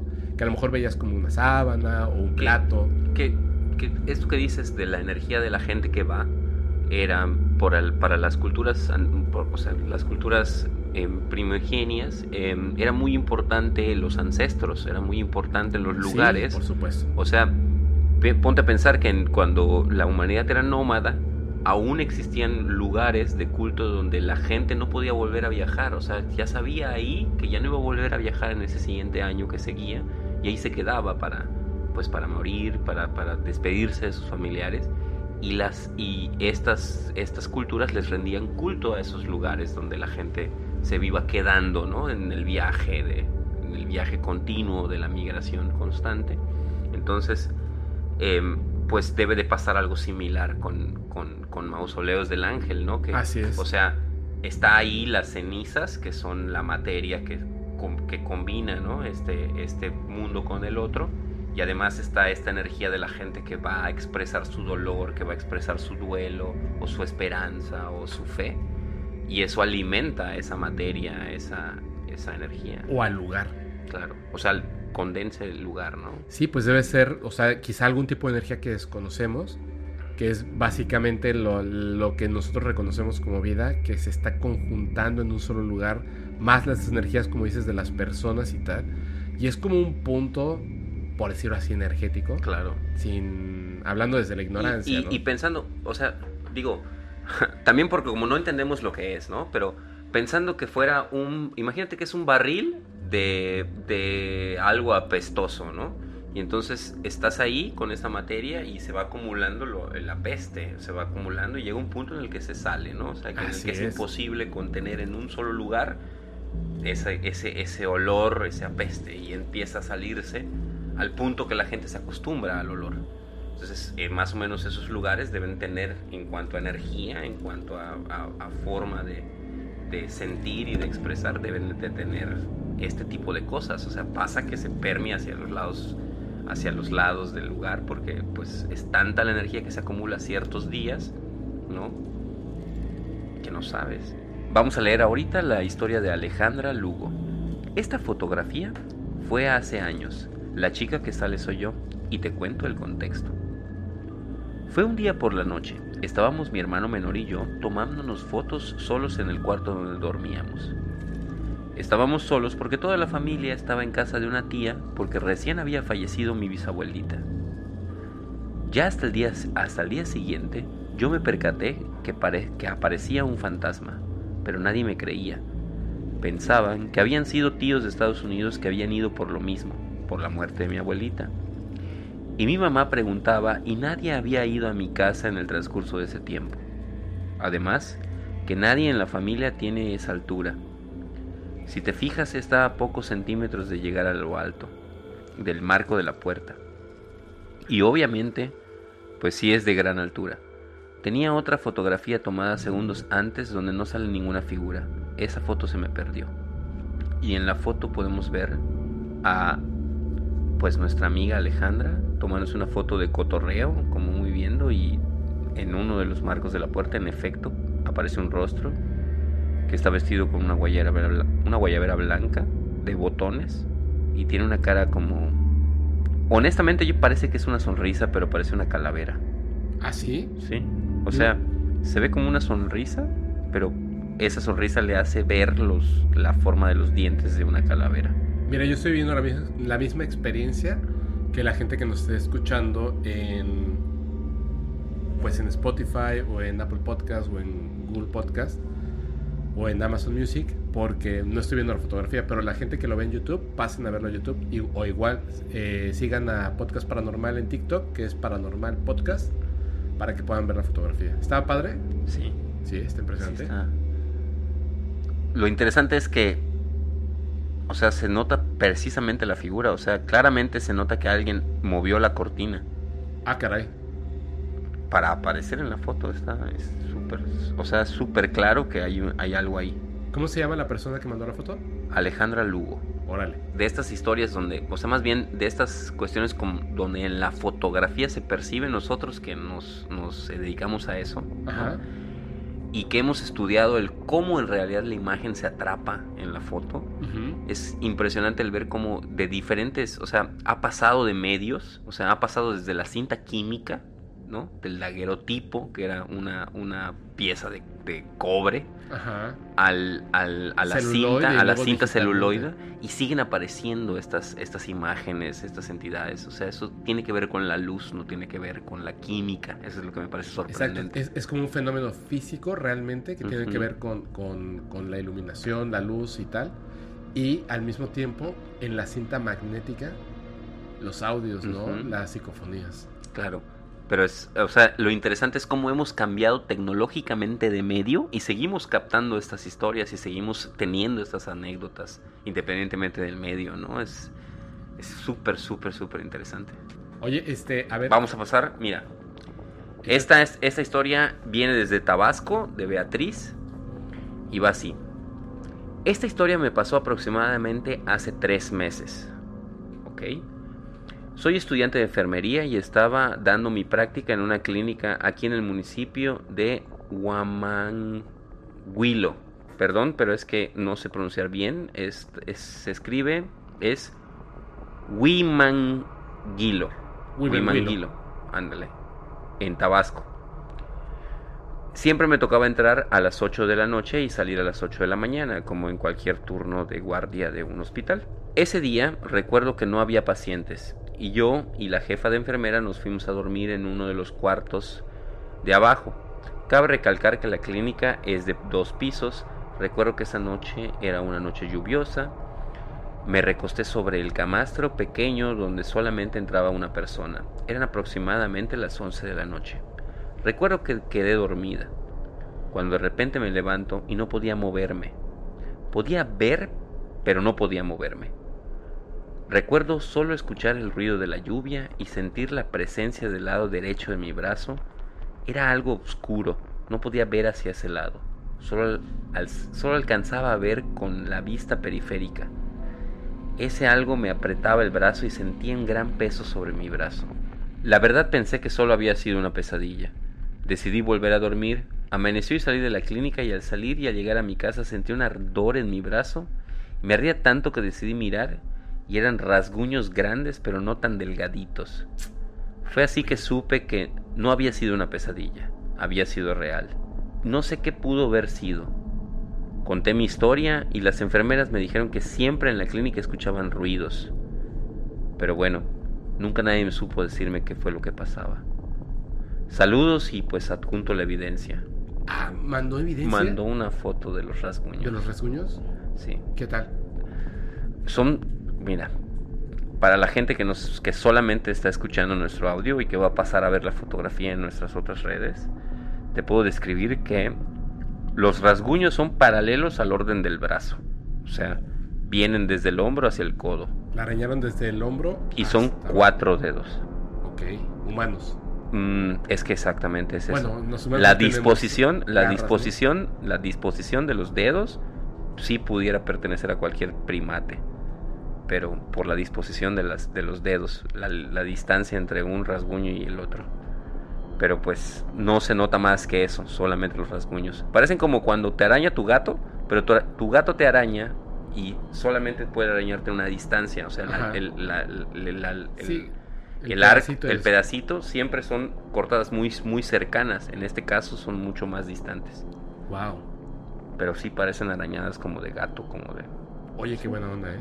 Digo, qué, qué feo, ¿no? Vivirlo eso. Pero dicen que pasan muchísimo en los hospitales, ¿no? O sea, que, que hay Siempre- experiencias así. Siempre las... O sea, bueno, nosotros, digo, aquí en Yucatán tenemos una anécdota de hospitales que le dicen la planchada. Que es una señora grande, enfermera, vestida de enfermera, que cuando la gente tiene crisis hospitalarias Ajá. y están parientes em, pues en vísperas de fallecer o en algún tipo de terapia intensiva, que se aparece para dar consuelo a los que esperan. ¿De verdad? Sí. Incluso nosotros conocemos a, a amigos personales. Bueno, Alfredo Pascual me ha contado una historia el día que operaron a su padre del corazón. Sí. Se le apareció para decirle que todo iba a salir bien. Pero él pensaba que era una enfermera. Él vio una señora que era una enfermera, claro, y después se fue dando percatando que, es- que esta señora usaba un uniforme distinto y que pues no había realmente y que no había realmente un motivo porque hubiera una enfermera donde él estaba. Y luego ya nadie sabía quién era Y, esa es- y además es una aparición, o sea, yo creo que de lo que siempre, o sea, lo que siempre es común en las apariciones es que en un momento las vemos y en otro momento dejamos de, de percibirlas, ¿no? Como Sí, que es algo de un segundo para otro.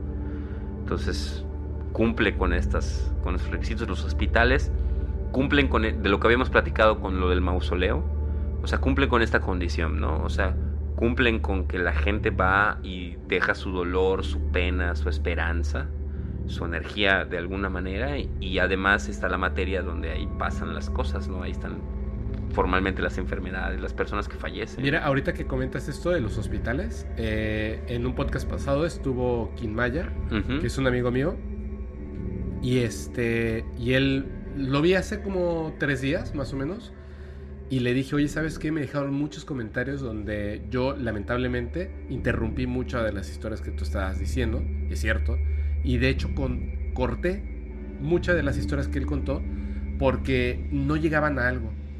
Entonces, eh, yo pensando en que el podcast tenía que durar menos de 40 minutos, pues lo cortaba, ya sabes. Pero me pusieron muchos comentarios diciendo, oye, tenía muchas historias padrísimas, o sea, debiste haber dejado que continuara. Y le dije, ¿sabes qué? Tienes que volver. Y vamos a centrarnos únicamente en las historias que tienes de tu familia, eh, de los hospitales y tal. Y está como, como conjuntando nuevas historias. Va a regresar hoy. Que no tiene nada que ver con los hospitales, pero me mandó un mensaje y me... Este mensaje, de hecho lo tengo aquí en mi teléfono, dice, soy un fantasma.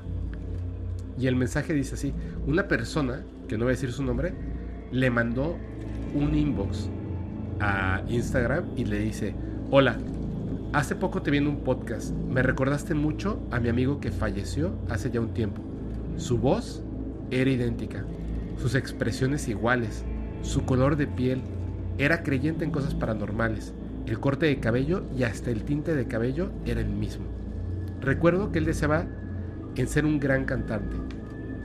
Me sacaste unas cuantas lágrimas en cuanto te vi. Vas a llegar a ser muy grande. Wow. Te deseo mucho éxito. Qué padre, ¿no? Claro.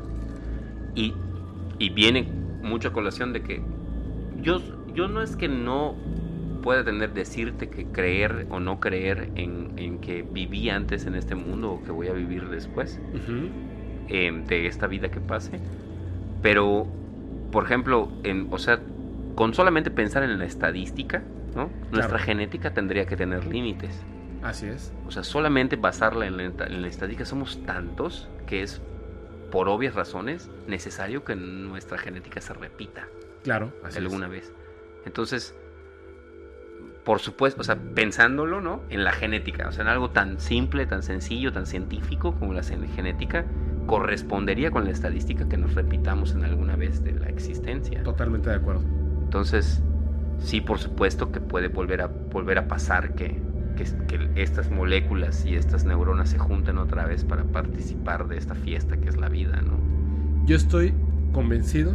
Hay una, eh, bueno, se cuentan muchas, es que no son religiones, pero son creencias como tal. Y hay muchas historias súper interesantes, e interesantes al respecto que tienen que ver con la vida después de la vida, que dicen que cuando uno muere, hay, y hay algo, de hecho hay una empresa en Estados Unidos que se dedica al estudio con dinero del gobierno y tal. Y dicen ellos que hay algo que se le, se le denomina como el banco de información Ujú. todos los seres humanos estamos conectados a ese banco de información, pero como no sabemos que estamos conectados a ese banco de información, no extraemos tantas memorias de ese banco de información. Hay, han escuchado seguramente de personas que sufren un accidente y despiertan hablando otro idioma. Y que dice, eh, pues no sé, un, un doctor, es que lo escuchó y el cerebro que es tan potente arma idioma. No, no puede ser así. Entonces la cuestión está en que en realidad todos los seres humanos podemos hablar todos los idiomas que existen, existieron o existirán. ¿Qué pasa? Porque estamos conectados a ese banco de información. Estas personas al, al pasar por ese accidente se desconectan y cuando se conectan, se conectan en otra parte y por eso pueden hablar otro idioma. Pero ese banco de información funciona de la siguiente manera. Cuando tú mueres, accedes al banco de información todas las vidas que has vivido. Y entonces tú, o sea, tu esencia, no tu cuerpo físico, tu esencia, quien eres tú realmente, decide en qué momento regresar a la Tierra, lo que sería la vida nueva, pero tú escoges Tus armas. a qué vida quieres llegar. O sea, en la vida pasada fui tacaño, fui, tuve mucho dinero, pero me porté muy mal con las personas que trabajaban conmigo, etcétera, etcétera. y Entonces, sufrí por eso. Un poco, un poco, o sea, un poco de lo del budismo es el depurar el, sufrimiento de nuestras vidas. Exactamente, Es- porque a lo mejor tú crees que eres muy feliz tratando no. mal a las personas y, y recabando mucho dinero, pero cuando mueras te vas a dar cuenta de que no valía nada porque muerto no te llevas la camiseta Gucci, ni el coche Ferrari, ni nada de eso. Entonces, ya muerto dices, güey, o sea, eso no era lo que yo quería. y no disfruté la vida. Debe ¿no? ser horrible. Es que Exacto. yo pienso esto. O sea, debe ser horrible para, para, para alguien tacaño morir y darse cuenta de que todo en lo que se esforzó en la vida no se lo puede llevar a la otra. y pequeñas cosas. Como por ejemplo, eh, de repente estás y conoces a una persona y dices, tengo tantas ganas de hablar con esa persona, me gusta muchísimo, quiero acercarme, invitarla a salir y no lo haces. Y lo dejas pasar. Y luego conoces a otra persona y lo mismo, una y otra vez. imagínate cuando mueras y digas, era tan sencillo acercarme y decirme, Claro. posiblemente me iba a decir que no, pero como no me acerqué, no ya, no lo, ya lo tenía, ¿no? Entonces no viví la vida como debía haberla vivido. Y cometí muchos errores. Con, con cuestiones como cómo traté a las personas, a mi familia, qué hice, qué no hice, a qué me atreví, a qué no me atreví. Y entonces mueres y accedes a todas esas memorias de tu vida vivida, vidas pasadas y las vidas de otras personas. Y entonces tú decides como conciencia, tu ser real, regresar, pero seleccionas una vida llena de problemas basados en las cosas que viviste que no superaste para entonces tener la fuerza de superarlas. Ese es el, el asunto. Si tú recordaras todas tus vidas pasadas, sería muy fácil pasar esos Por problemas. supuesto. El juego está en que no sepas. Y entonces, cada vez que se te presenta un problema, piénsalo. Ese problema tú lo seleccionaste. Pero- tú lo pusiste frente a ti para aprender de eso. Pásalo. O sea, digo, yo no he vivido mucho tiempo como para decirte que, ¿no? Que no está padre o que está terrible, porque no es cierto. O sea, hay momentos terribles y hay momentos padrísimos. Pero en general está padre. O sea, yo en cualquier momento elijo vivir, ¿no? Que cualquier otra opción. Entonces, em, me doy cuenta, ¿no? De que después de esto y darme cuenta de que todavía puedo volver o que todavía puedo regresar y que también voy a tener que enfrentar otra vez, o sea, ya con la conciencia de que voy a tener que volver a enfrentar otra vez el dolor, que voy a tener que volver a enfrentar el sufrimiento, que voy a tener que volver a enfrentar la culpa, ¿no? Y el miedo, pues debe de ser que preparamos muy bien estas vidas que estamos viviendo, ¿no? Claro. Porque luego nos tocan, nos toca, nos toca darnos cuenta después de que superamos la adversidad de lo, de lo, de lo, de lo, de lo bien preparados que estábamos, ¿no? Para eso. Esta historia es de Erika Hernández. Yo tuve una novia que se llamaba así. ¿Mm? ¿Tuviste una novia que se llamaba como... O sea, siempre que oigo un nombre, siempre me dices, ah, tuve una novia. Nada, como cuatro tuve. Dice, hola. Ericas. Cuatro Ericas. Hola, antes que nada, me encanta tu contenido. Y entre comentarios encontré tu correo.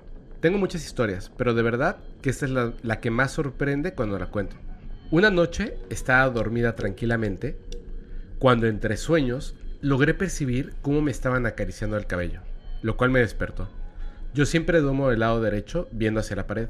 Entonces, de reojo, miré hacia la izquierda y percibí una silueta de una mujer totalmente negra. A pesar de que duermo con una pequeña lámpara que logra iluminar toda mi habitación. No se veía nada más que la silueta. Ojo, en mi casa solo vivo con mi hermano. Cada quien tiene su habitación y yo siempre le pongo seguro a mi puerta antes de dormir. No hay manera de que alguien entre a mi habitación y bueno, para terminar, la verdad es que no sentí temor aquella noche. Solo así sin más me quedé dormida de nuevo. Como te digo es una breve historia, espero te guste y si haces recopilación de historias de seguidores, ojalá puedas contar esta. Saludos. Erika, yo escogí, perdón, yo escogí esta historia porque además de ser muy breve y pues bueno, solamente vio una persona, hay muchas historias que me mandaron de personas que despiertan que no tienen eh, parálisis del sueño o que se iban a ir a dormir antes de dormir y vieron personas o siluetas que estaban paradas al lado de su habitación. Son Sombras. Como sombras. sombra. Yo pensaría que son fantasmas. Mm, em, pienso de esta manera, ¿no? Digo, no es porque querer darle una explicación científica a todo, es nada más que me Claro. viene a la memoria que estas cosas realmente funcionan en la ciencia. Em, en, los, en los agujeros negros, em, lo que los hace negros en realidad es que no dejan escapar la luz. sí, es un espacio entonces- sin luz. Exacto. Entonces, si tú tuvieras una un traspaso, ¿no? De, de, de vaya, de una de una Realidad a otra. ajá, de una frecuencia a otra, por explicarlo la realidad como que somos una frecuencia que podemos percibir y otra realidad será una frecuencia que no podemos percibir a otra y estas ausencias de luz, o sea, esta, esta oscuridad puede, puede, puede ser porque esto es lo que está pasando, como lo que ocurre en los agujeros negros, ¿no? Por eso son presencias Se- negras. Por eso siempre son estas presencias carentes de luz, carentes Porque de... literalmente son ausencia de luz. Exactamente, están, están ahí tratando de, de, pues están conteniendo toda la luz de, de, pues, del espacio, ¿no? Lo que se puede ser. Pues más bien están, este... Son materia oscura. Lo contrario, ¿no? De la luz. Que podemos pensar que es algo malo, pero bueno. Exacto, No sabemos, exacto. No sabemos. No sabemos qué hay en los hoyos negros. ¿Por qué vamos a tenerle miedo a lo que hay en los hoyos negros después de los agujeros negros? Porque no lo sabemos qué hay. No sabemos qué son esas Sí, presencias. claro, o sea, se ven, No se podemos ven pens- terroríficas, juzgarlas. pero no las puedes juzgar por eso. Exacto, exacto. Es como. ajá, Algún día sabremos qué es. Ándale. Mira. Es como, es como que. Es como decir, ah, es que me da miedo porque se llama Felipe. ¿No? O sea, no. O Fepo para los cuates. Ándale, ¿me entiendes? O sea, no. Mira, te voy a contar esta, que es de Francisco Silva Martínez. Él ya había mandado previamente, en el capítulo anterior mandó una historia que fue muy buena. Ok. Y en, en un punto de la historia me dijo algo de unas brujas. Y me dijo, eh, quizá algún día te lo cuente. Y era muy buena su historia. Le dije, no, hombre, cuéntamela. No la he leído, es la primera vez que la voy a leer. Así que está. Él es de, eh, dice, me pide la historia de la bruja aquí en Ecuador. Ahí está. Francisco Silva Martínez. En mi pueblo siempre se habla que es una tierra de brujas y que son poderosas porque son las que vuelan y cualquiera que vive aquí te va a dar razón de aquello y que sabemos cuál es esa persona. Para entrar en contexto, desde muy pequeño visitaba la casa de mi tía, quien tenía un sembradío de café en un jardín pequeño que estaba ubicado en la parte alta de un talud que se encuentra junto a la casa de ella. En ese sitio, como era más alto que las demás casas, era posible ver siempre a los vecinos y sus patios traseros. Mis primas mayores siempre decían, la vieja al lado es bruja. Y un día pude, pude constatar algo extraño hasta ese momento. La señora que vivía a continuación de la casa de mi tía tenía una ventana que daba al patio desde un cuarto que al parecer era su recámara, en donde solía sacar un pequeño muñeco de trapo con el rostro de plástico. Hasta aquí nada malo. El muñeco era de color rojo, pero en la mañana su rostro era muy pálido, casi blanco. Pero al llegar más temprano el sol y que la luz del mismo dé sobre él, su rostro se tornaba rosa, como un bebé que tiene calor en los cachetes y se ponen coloraditos. El caso era similar con el muñeco. Primer indicio. Eso pasó cuando yo tenía 7 o quizá 8 años. Ya mucho más joven, recuerdo que mi mamá empezó a enfermarse de una manera extraña, ya que le daba náuseas y no podía comer. Sin tener ningún diagnóstico veraz de los médicos. Y cada noche escuchábamos en el techo de nuestra casa que alguien andaba y con unas garras grandes trataban de levantar las hojas de lámina porque pobres. Hasta que un día mi papá, cansado de tanta molestia, armado de valor, se levantó de la cama para saber qué era. Y yo, como muchacho curioso, y hecho el valiente porque estaba en la adolescencia, además de la fuerza de carácter que tenía mi papá, salí con él y subimos al techo para saber qué era. Nos dimos cuenta que estaba un ave negra muy grande, de un metro y medio, que daba vueltas sobre el techo, específicamente sobre la habitación de mis padres.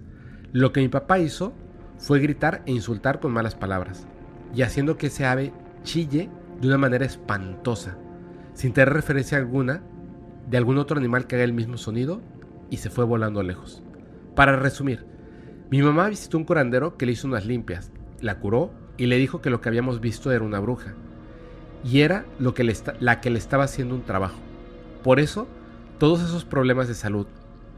Hasta le dio el nombre de la mujer, el cual me reservo, ya que dicen que el momento que revelas el nombre de la persona, la bruja te ataca y te hace daño. Bueno, Como Voldemort. Tal vez una superstición, exactamente. Huigra, tierra de brujas voladoras, a las que cuando saben que pasan volando, se coloca en el piso una tijera de metal abierta en forma de cruz. Ya lo había escuchado. Lo que provoca de manera inmediata la caída y permite identificar a la mujer. Es todo en cuanto puedo contarte. Y gracias por divertirme en las noches cuando conduzco mi coche. Saludos desde Ecuador. Yo, mira, yo tengo, yo siempre tengo mis reservas con los temas de las brujas, porque, porque pues la influencia de las religiones las ha demonizado, ¿no? Y a veces estas, estas magias que tienen las mujeres ancestrales piens, pasan a ser como, pues esto, ¿no? Se ven male- ma- malévolas, o sea, malignas o, no sé, o repudiadas. Y a veces es, pues, el desconocimiento, porque, pues, todas las, o sea, durante todas las Es eras que- tenemos evidencia Sí, de que, de que las sacerdotisas tienen, de que los oráculos siempre son mujeres. y de que siempre tienen un poder especial, ¿no? Las mujeres tienen un poder especial. Claro. Entonces, pero además yo comprendo, o sea, yo comprendo que una mujer con poderes se torne contra la sociedad, ¿no? Porque además somos una sociedad que además reprime. No, pero claro, o sea, pueden haber brujas buenas y evidentemente malas, que son las que obviamente se convierten en historias, porque pasan cosas como la que le pasó a Francisco, ¿no? O sea, pues querían matar a su mamá. Claro. Entonces se vuelve una historia importante. Claro, no claro, quiere claro. decir que las brujas sean malas, como comentas, sino simplemente que esas historias son en base a brujas que malas. además que además tiene que ver también con siempre todas estas maldiciones por las que la gente pasa que es un padecimiento que se puede reflejar en la salud de las personas tienen que ver con un castigo con de las acciones de la persona Así incluso es. en el relato menciona que la curaron Ajá. entonces quizás también ella tenía que pasar por ese proceso de curación no sabemos realmente cuáles eran las causas de, de- de- de esta, razón, historia ¿eh? ¿no? Entonces a veces igual nuestros propios justificamos nuestras propias acciones por lo que propiamente nos pasa como consecuencia. Y Creemos que es malo, pero claro, igual y no lo ¿cómo era. lo sabes? Claro, claro que neces- a lo mejor necesitabas tener este acercamiento, a lo mejor incluso te pusieron en esta, en esta situación para enfrentar alguna culpa, algún... Es cierto eso. Sí, es ¿verdad? cierto, es cierto. Bueno, ¿qué historia tenemos a continuación? Mira, tengo una última historia. Eh, me gustó esta, esta cortita, está padre. Y a la gente le va a gustar. Nos las manda Beth Lynn. Dice, hola, soy muy fan tuya y me he escuchado todos tus podcasts. Muy bien. Tengo una historia que me pasó a mí, pero no la recuerdo bien. No la recuerdo muy bien. Sin embargo, mi mamá me contó lo que pasó. Justo cuando nos mudamos de mi casa, mi papá trajo consigo una almohada que encontró en el transporte público. Uy, desde ahí. Ya está. Donde él era oficial. Empezando así, yo a tener pesadillas. Cuenta mi mamá que empecé a decir, mami, el payaso me quiere matar. El payaso tiene un cuchillo, me quiere matar. En un principio, pensaron que era una simple pesadilla que fue causada por la almohada, ya que pensamos que algunas cosas agarramos por ahí. Sí, es que los objetos, a los objetos se le pegan esencias, ¿no? Esa es como la idea. De hecho es lo que dice. Dice, las personas pueden maldecir las cosas cayendo entre ti mala suerte. Justo lo que decías. Sin embargo, aun cuando fue tirada, la seguía viendo. O sea, agarraron la, la almohada y como ella tenía pesadillas, la tiraron a la basura. Dice, como ella seguía viendo al... Pero ya había hecho conexión con ella, ¿no? Sí, y como ella seguía viendo al payaso, pensaron que era algo de la casa. Y después empecé a ver la almohada en otras partes, como en la casa de mi abuela, en la parte de unos arbolitos. Y todo llegó al límite cuando una noche se despertaron por mis gritos. Y al ir a mi cuarto me encontraron con medio cuerpo fuera de la cama y yo agarrándome de las sábanas aterrada. Fue entonces que se tomaron las cosas en serio y me llevaron a un lugar donde me hicieron un secreto. Y desde ahí dejé de verlo. Claro, A una ver. curación. O sea, tu papá llevó una almohada que encontró en el transporte público a tu casa y tú tomaste la almohada para dormir y empezaste a tener pesadillas de un payaso que te quería matar. Tira la almohada a la basura. Sigues con las pesadillas. Ves al payaso y a la almohada en diferentes lugares despierta, no en sueños, estando muy chica. Y un día que estás gritando, entran a tu cuarto. Medio cuerpo fuera de la cama y estás aferrada a las sábanas como si alguien te estuviera jalando y estás gritando por tu vida. ¿Qué onda con esa almohada? Pues justo es lo que mencionan las las la gente maldice los objetos o hay estos objetos a los que se le pegan ciertas energías. Yo creo que también quisieron deshacerse de esta maldición Sí, dejándola en, el, dejándola en el transporte público. Claro, no es un lugar donde Y- dejas una almohada. Claro, por supuesto. Y, y em, parte del ritual de abandonar la, la maldición es, es hacer eso, es pasársela a otra persona, porque muchas de esas entidades no, no tienen llenadera, no tienen límite. Si no los puedes eliminar, Claro. se lo tienes que pasar a otra persona. Sí, tiene que ser la energía de otra persona la que consuma. Como en la película de It Follows. Claro. Para que te deje de seguir a ti, tienes que hacer que siga otra persona aunque muera. Pero te deja de seguir a ti cuando le echas la maldición a otra persona. Buenísima esa película, por favor, véanla. Y, It Follows.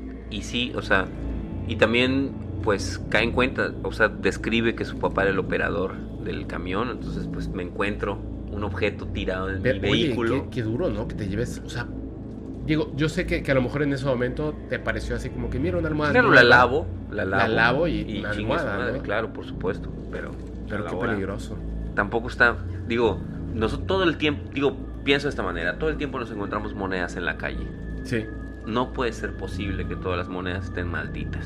No, mira, pero ¿sabes qué? Sí hay, hay muchas personas psíquicos. Eh, el gobierno de Rusia y Estados Unidos durante la Guerra Fría hicieron, literalmente pusieron dinero en programas que estoy seguro que continúan, donde a personas hacían pruebas con ellas y el poder más importante y fuerte que descubrieron de los psíquicos, tomar un objeto, incluso no perteneciente a una persona. O sea, tomar un objeto, saber de dónde proviene el objeto o Claro. qué tiene escrito el objeto. Visión remota, se Visión llama. remota, exactamente. O sea, to- tomaban un objeto y lo que decían es como que cada objeto está conectado a todo, como nosotros estamos conectados por cada átomo y tal, pero las personas o las ideas que tienen que ver con ese objeto impregnan al objeto. Entonces tú puedes tomar el objeto y saber a quién perteneció, qué pensaba, qué decía, qué hacía. Y entonces puedes descubrir tantas cosas desde un objeto. Y me parece muy interesante el hecho de que yo creo exactamente lo que tú dices. O sea, la teoría que tú lanzas de que una persona fue a dejar la almohada porque la almohada estaba maldita. Claro. O de alguna manera O la maldición la pusieron en la almohada y la dejaron ahí porque sabían que no la podían tirar a la basura porque la maldición la tendrían ellos todavía, sino que la dejaron con la esperanza de que alguien tomara la almohada y se llevara esa maldición, Claro. que un niño o una niña lo representa como un payaso, ¿no? Claro, y además, em, todas estas entidades negativas que tienen que ver con el miedo se manifiestan en función de los miedos propios del individuo. Quizás esta niña lo que expresaba era miedo por los payasos y Por encuentra- supuesto. Y ese es la- la- el alimento de estas entidades, ¿no? Muy parecido a lo que describe Stephen King. Sí, y que de hecho muchas películas se han desarrollado a través de eso y no son historias que simplemente se le ocurrió a alguien, sino que mira, tan fácil, Monster Inc. que me decían, "Ah, pero o sea, pero ¿por qué se alimentan del miedo de los niños?" Porque literalmente hay historias de seres fa- fantasmas, como le quieran decir, o hasta extraterrestres que dicen que se alimentan del ánima. Y ese ánima se alimenta mucho más fuerte cuando una persona tiene miedo. O sea, tu nivel de ánima aumenta. Entonces, estos seres necesitan que tú acrecentes tu miedo para ellos alimentarte, alimentarse, perdón, de, de ti, de eso que tú produces. Em, las entidades malignas se alimentan de las emociones malignas. Entonces, tiene para mí todo el sentido, ¿no? De que estas, estas este, entidades que se manifiestan a través de tus miedos se alimenten de eso mismo, ¿no? Y, pero es que además tiene sentido. O sea, cuando básicamente así, tú que me estás escuchando, cuando tienes mucho miedo, cierto, ¿no? Que hay un nivel de energía que tú sientes, Claro. que produces, que es muy fuerte. Obviamente una, una entidad que se alimente de tu energía, pues esa parte va a ser como que muy jugosa para ellos, ¿no? Yo pienso que la, o sea, la luz es el remedio para la oscuridad. El conocimiento es la solución contra el miedo. Entonces hay que es. aprender también de estas cosas. Claro, para que El- no les tomes miedo, sino más bien curiosidad. Que La ca-. Dice, bueno, en las historias de Lucas, ¿no? La caída de los Jedi fue porque le tenían miedo a, lo, a la oscuridad, no, no, no querían aprender es- a, a es. eso. Entonces no caigamos en, ese, en, en eso. Exactamente. Oye, eh, Jorge, te agradezco muchísimo. Por favor, antes de que nos vayamos, repítele rápidamente a la gente cómo te puede encontrar en redes sociales. Mira, yo soy como Jorge Manzanilla en Facebook y pues el identificador es que soy el Capitán Factory, está ahí puesto en el, en el paréntesis. Y en Instagram estoy como Jorferman, Jorferman. Jorferman y pueden entrar a mi Instagram y ver Seguirte lo que, seguirme y ver todo lo que estamos haciendo em, nosotros. Em, quiero también quiero invitarles a seguir em, a o- otra página de Instagram que es donde con gente con la que colaboro que se llama El Culto Films Ok. Y pueden encontrar cualquier red social que tenga al culto, porque vamos a hacer muchos proyectos con ellos que seguramente les va a interesar. Sobre, todo, a tu, ¿verdad? sobre todo a tu público, por supuesto, porque son... Vamos a empezar a hacer, a hacer historias de misterio de las que nos cuentan Y de terror. en audiovisual. Claro, por supuesto, mis- misterio terrorífico. ¿Para qué hacer otro misterio? Eso, muy bien. Si de por sí la vida es terrorífica cuando llegan los recibos de la luz, ¿no? Imagínate en la oscuridad. Pero les van a mandar entonces, eh, bueno, los van a seguir en el culto En el Films. culto films. Muy bien. Jorge, te agradezco muchísimo. De todos modos, vamos a poner las redes sociales en YouTube, en Spotify, en todos lados. Por favor, se los recuerdo siempre, pero es muy importante. A los invitados, síganlos en sus redes sociales, entérense de qué están haciendo. Si les gusta lo que hacen, mantengan ese seguimiento. Si no les gusta, pues déjenos de seguir, no pasa nada. Pero un like es gratis. Compartir un video, compartir un, un capítulo de Spotify es totalmente gratuito. Me ayudan muchísimo, ayudan muchísimo al podcast. Si le dan like, si comparten, si invitan a sus amigos, a sus familiares o a sus enemigos a que escuchen estas historias, que son historias de gente real, que cuenta historias reales de fenómenos paranormales.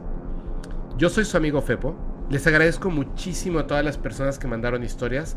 Pido una disculpa para todas aquellas personas que mandaron sus historias y no pudieron salir en este programa. Van a ver, eh, yo creo que una vez al mes, van a ver nuevos capítulos de historias paranormales que invita, de, perdón, que envían nuestros seguidores. Y también voy a estar subiendo historias cortitas que manden en TikTok. Jorge, nuevamente te agradezco muchísimo. Yo quiero- ¿Quieres mandar un saludo a alguien? Sí, mira, yo quiero agradecerte primero que todo por esta No, invitación y pues por darnos la oportunidad de conocer a tu público también y, y hacer eh, este, la, la invitación a que estén pendientes de lo que vamos a estar haciendo, sobre todo en- con el contenido cinematográfico de Yucatán, en el que pues ya sabes que llevamos años pujándole. Sí, claro que sí. Y hay que apoyar, hay que apoyar. El cine es arte y al arte se le apoya. Vale. Muchísimas gracias, Jorge. De verdad te agradezco muchísimo. Eh, espero que disfruten mucho, mucho, mucho, mucho este programa.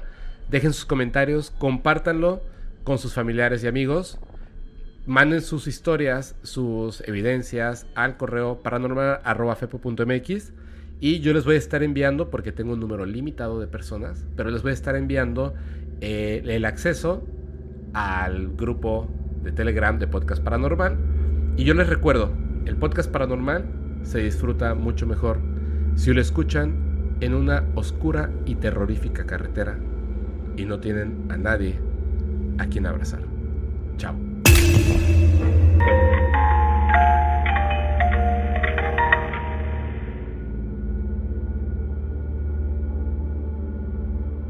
¿Estás listo para convertir tus mejores ideas en un negocio en línea exitoso? Te presentamos Shopify. Tal vez no lo sabías, pero nuestro podcast More Than Mamis es un negocio y lo empezamos por supuesto para desahogarnos y hablar sobre la maternidad, no para convertirnos en expertas de ventas y del e-commerce. Así que sí, necesitábamos ayuda para vender nuestro merch y poner en marcha nuestra tienda. ¿Y cómo suena con Shopify? Llega otra venta. Shopify es la plataforma de comercio que está revolucionando millones de negocios en todo el mundo. Ya seas un emprendedor desde tu casa o desde donde sea, Shopify es la única herramienta que necesitas para iniciar, administrar y hacer crecer tu negocio sin dificultades. Con Shopify puedo gestionar pedidos, envíos y pagos desde cualquier lugar, brindándote toda la información y estadísticas de tus ventas al detalle. Regístrate para un periodo de prueba con tan solo un dólar al mes en shopify.com barra sonoro, todo en minúsculas. Ve a shopify.com barra sonoro para llevar tu negocio al siguiente nivel. Shopify.com barra sonoro. ¿Estás listo para convertir tus mejores ideas en un negocio en línea exitoso? Te presentamos Shopify. Tal vez no lo sabías, pero nuestro podcast More Than Mamis es un negocio y lo empezamos por supuesto para desahogarnos y hablar sobre la maternidad, no para convertirnos en expertas de ventas y del e-commerce. Así que sí, necesitábamos ayuda para vender nuestro merch y poner en marcha nuestra tienda. ¿Y cómo suena con Shopify? Llegó otra venta. Shopify es la plataforma de comercio que está revolucionando millones de negocios en todo el mundo. Ya seas un emprendedor desde tu casa o desde donde sea, Shopify es la única herramienta que necesitas para iniciar, administrar y hacer crecer tu negocio sin dificultades. Con Shopify puedo gestionar pedidos, envíos y pagos desde cualquier lugar, brindándote toda la información y estadísticas de tus ventas al detalle. Regístrate para un periodo de prueba con tan solo un dólar al mes en shopify.com barra sonoro, todo en minúsculas. Ve a shopify.com barra sonoro para llevar tu negocio al siguiente nivel. Shopify.com barra sonoro. When you need mealtime inspiration, it's worth shopping Kroger, where you'll find over 30,000 mouthwatering choices that excite your inner foodie. And no matter what tasty choice you make, you'll enjoy our everyday low prices, plus extra ways to save, like digital coupons worth over $600 each week. You can also save up to $1 off per gallon at the pump with fuel points. More savings and more inspiring flavors make shopping Kroger worth it every time. Kroger, fresh for everyone. Fuel restrictions apply.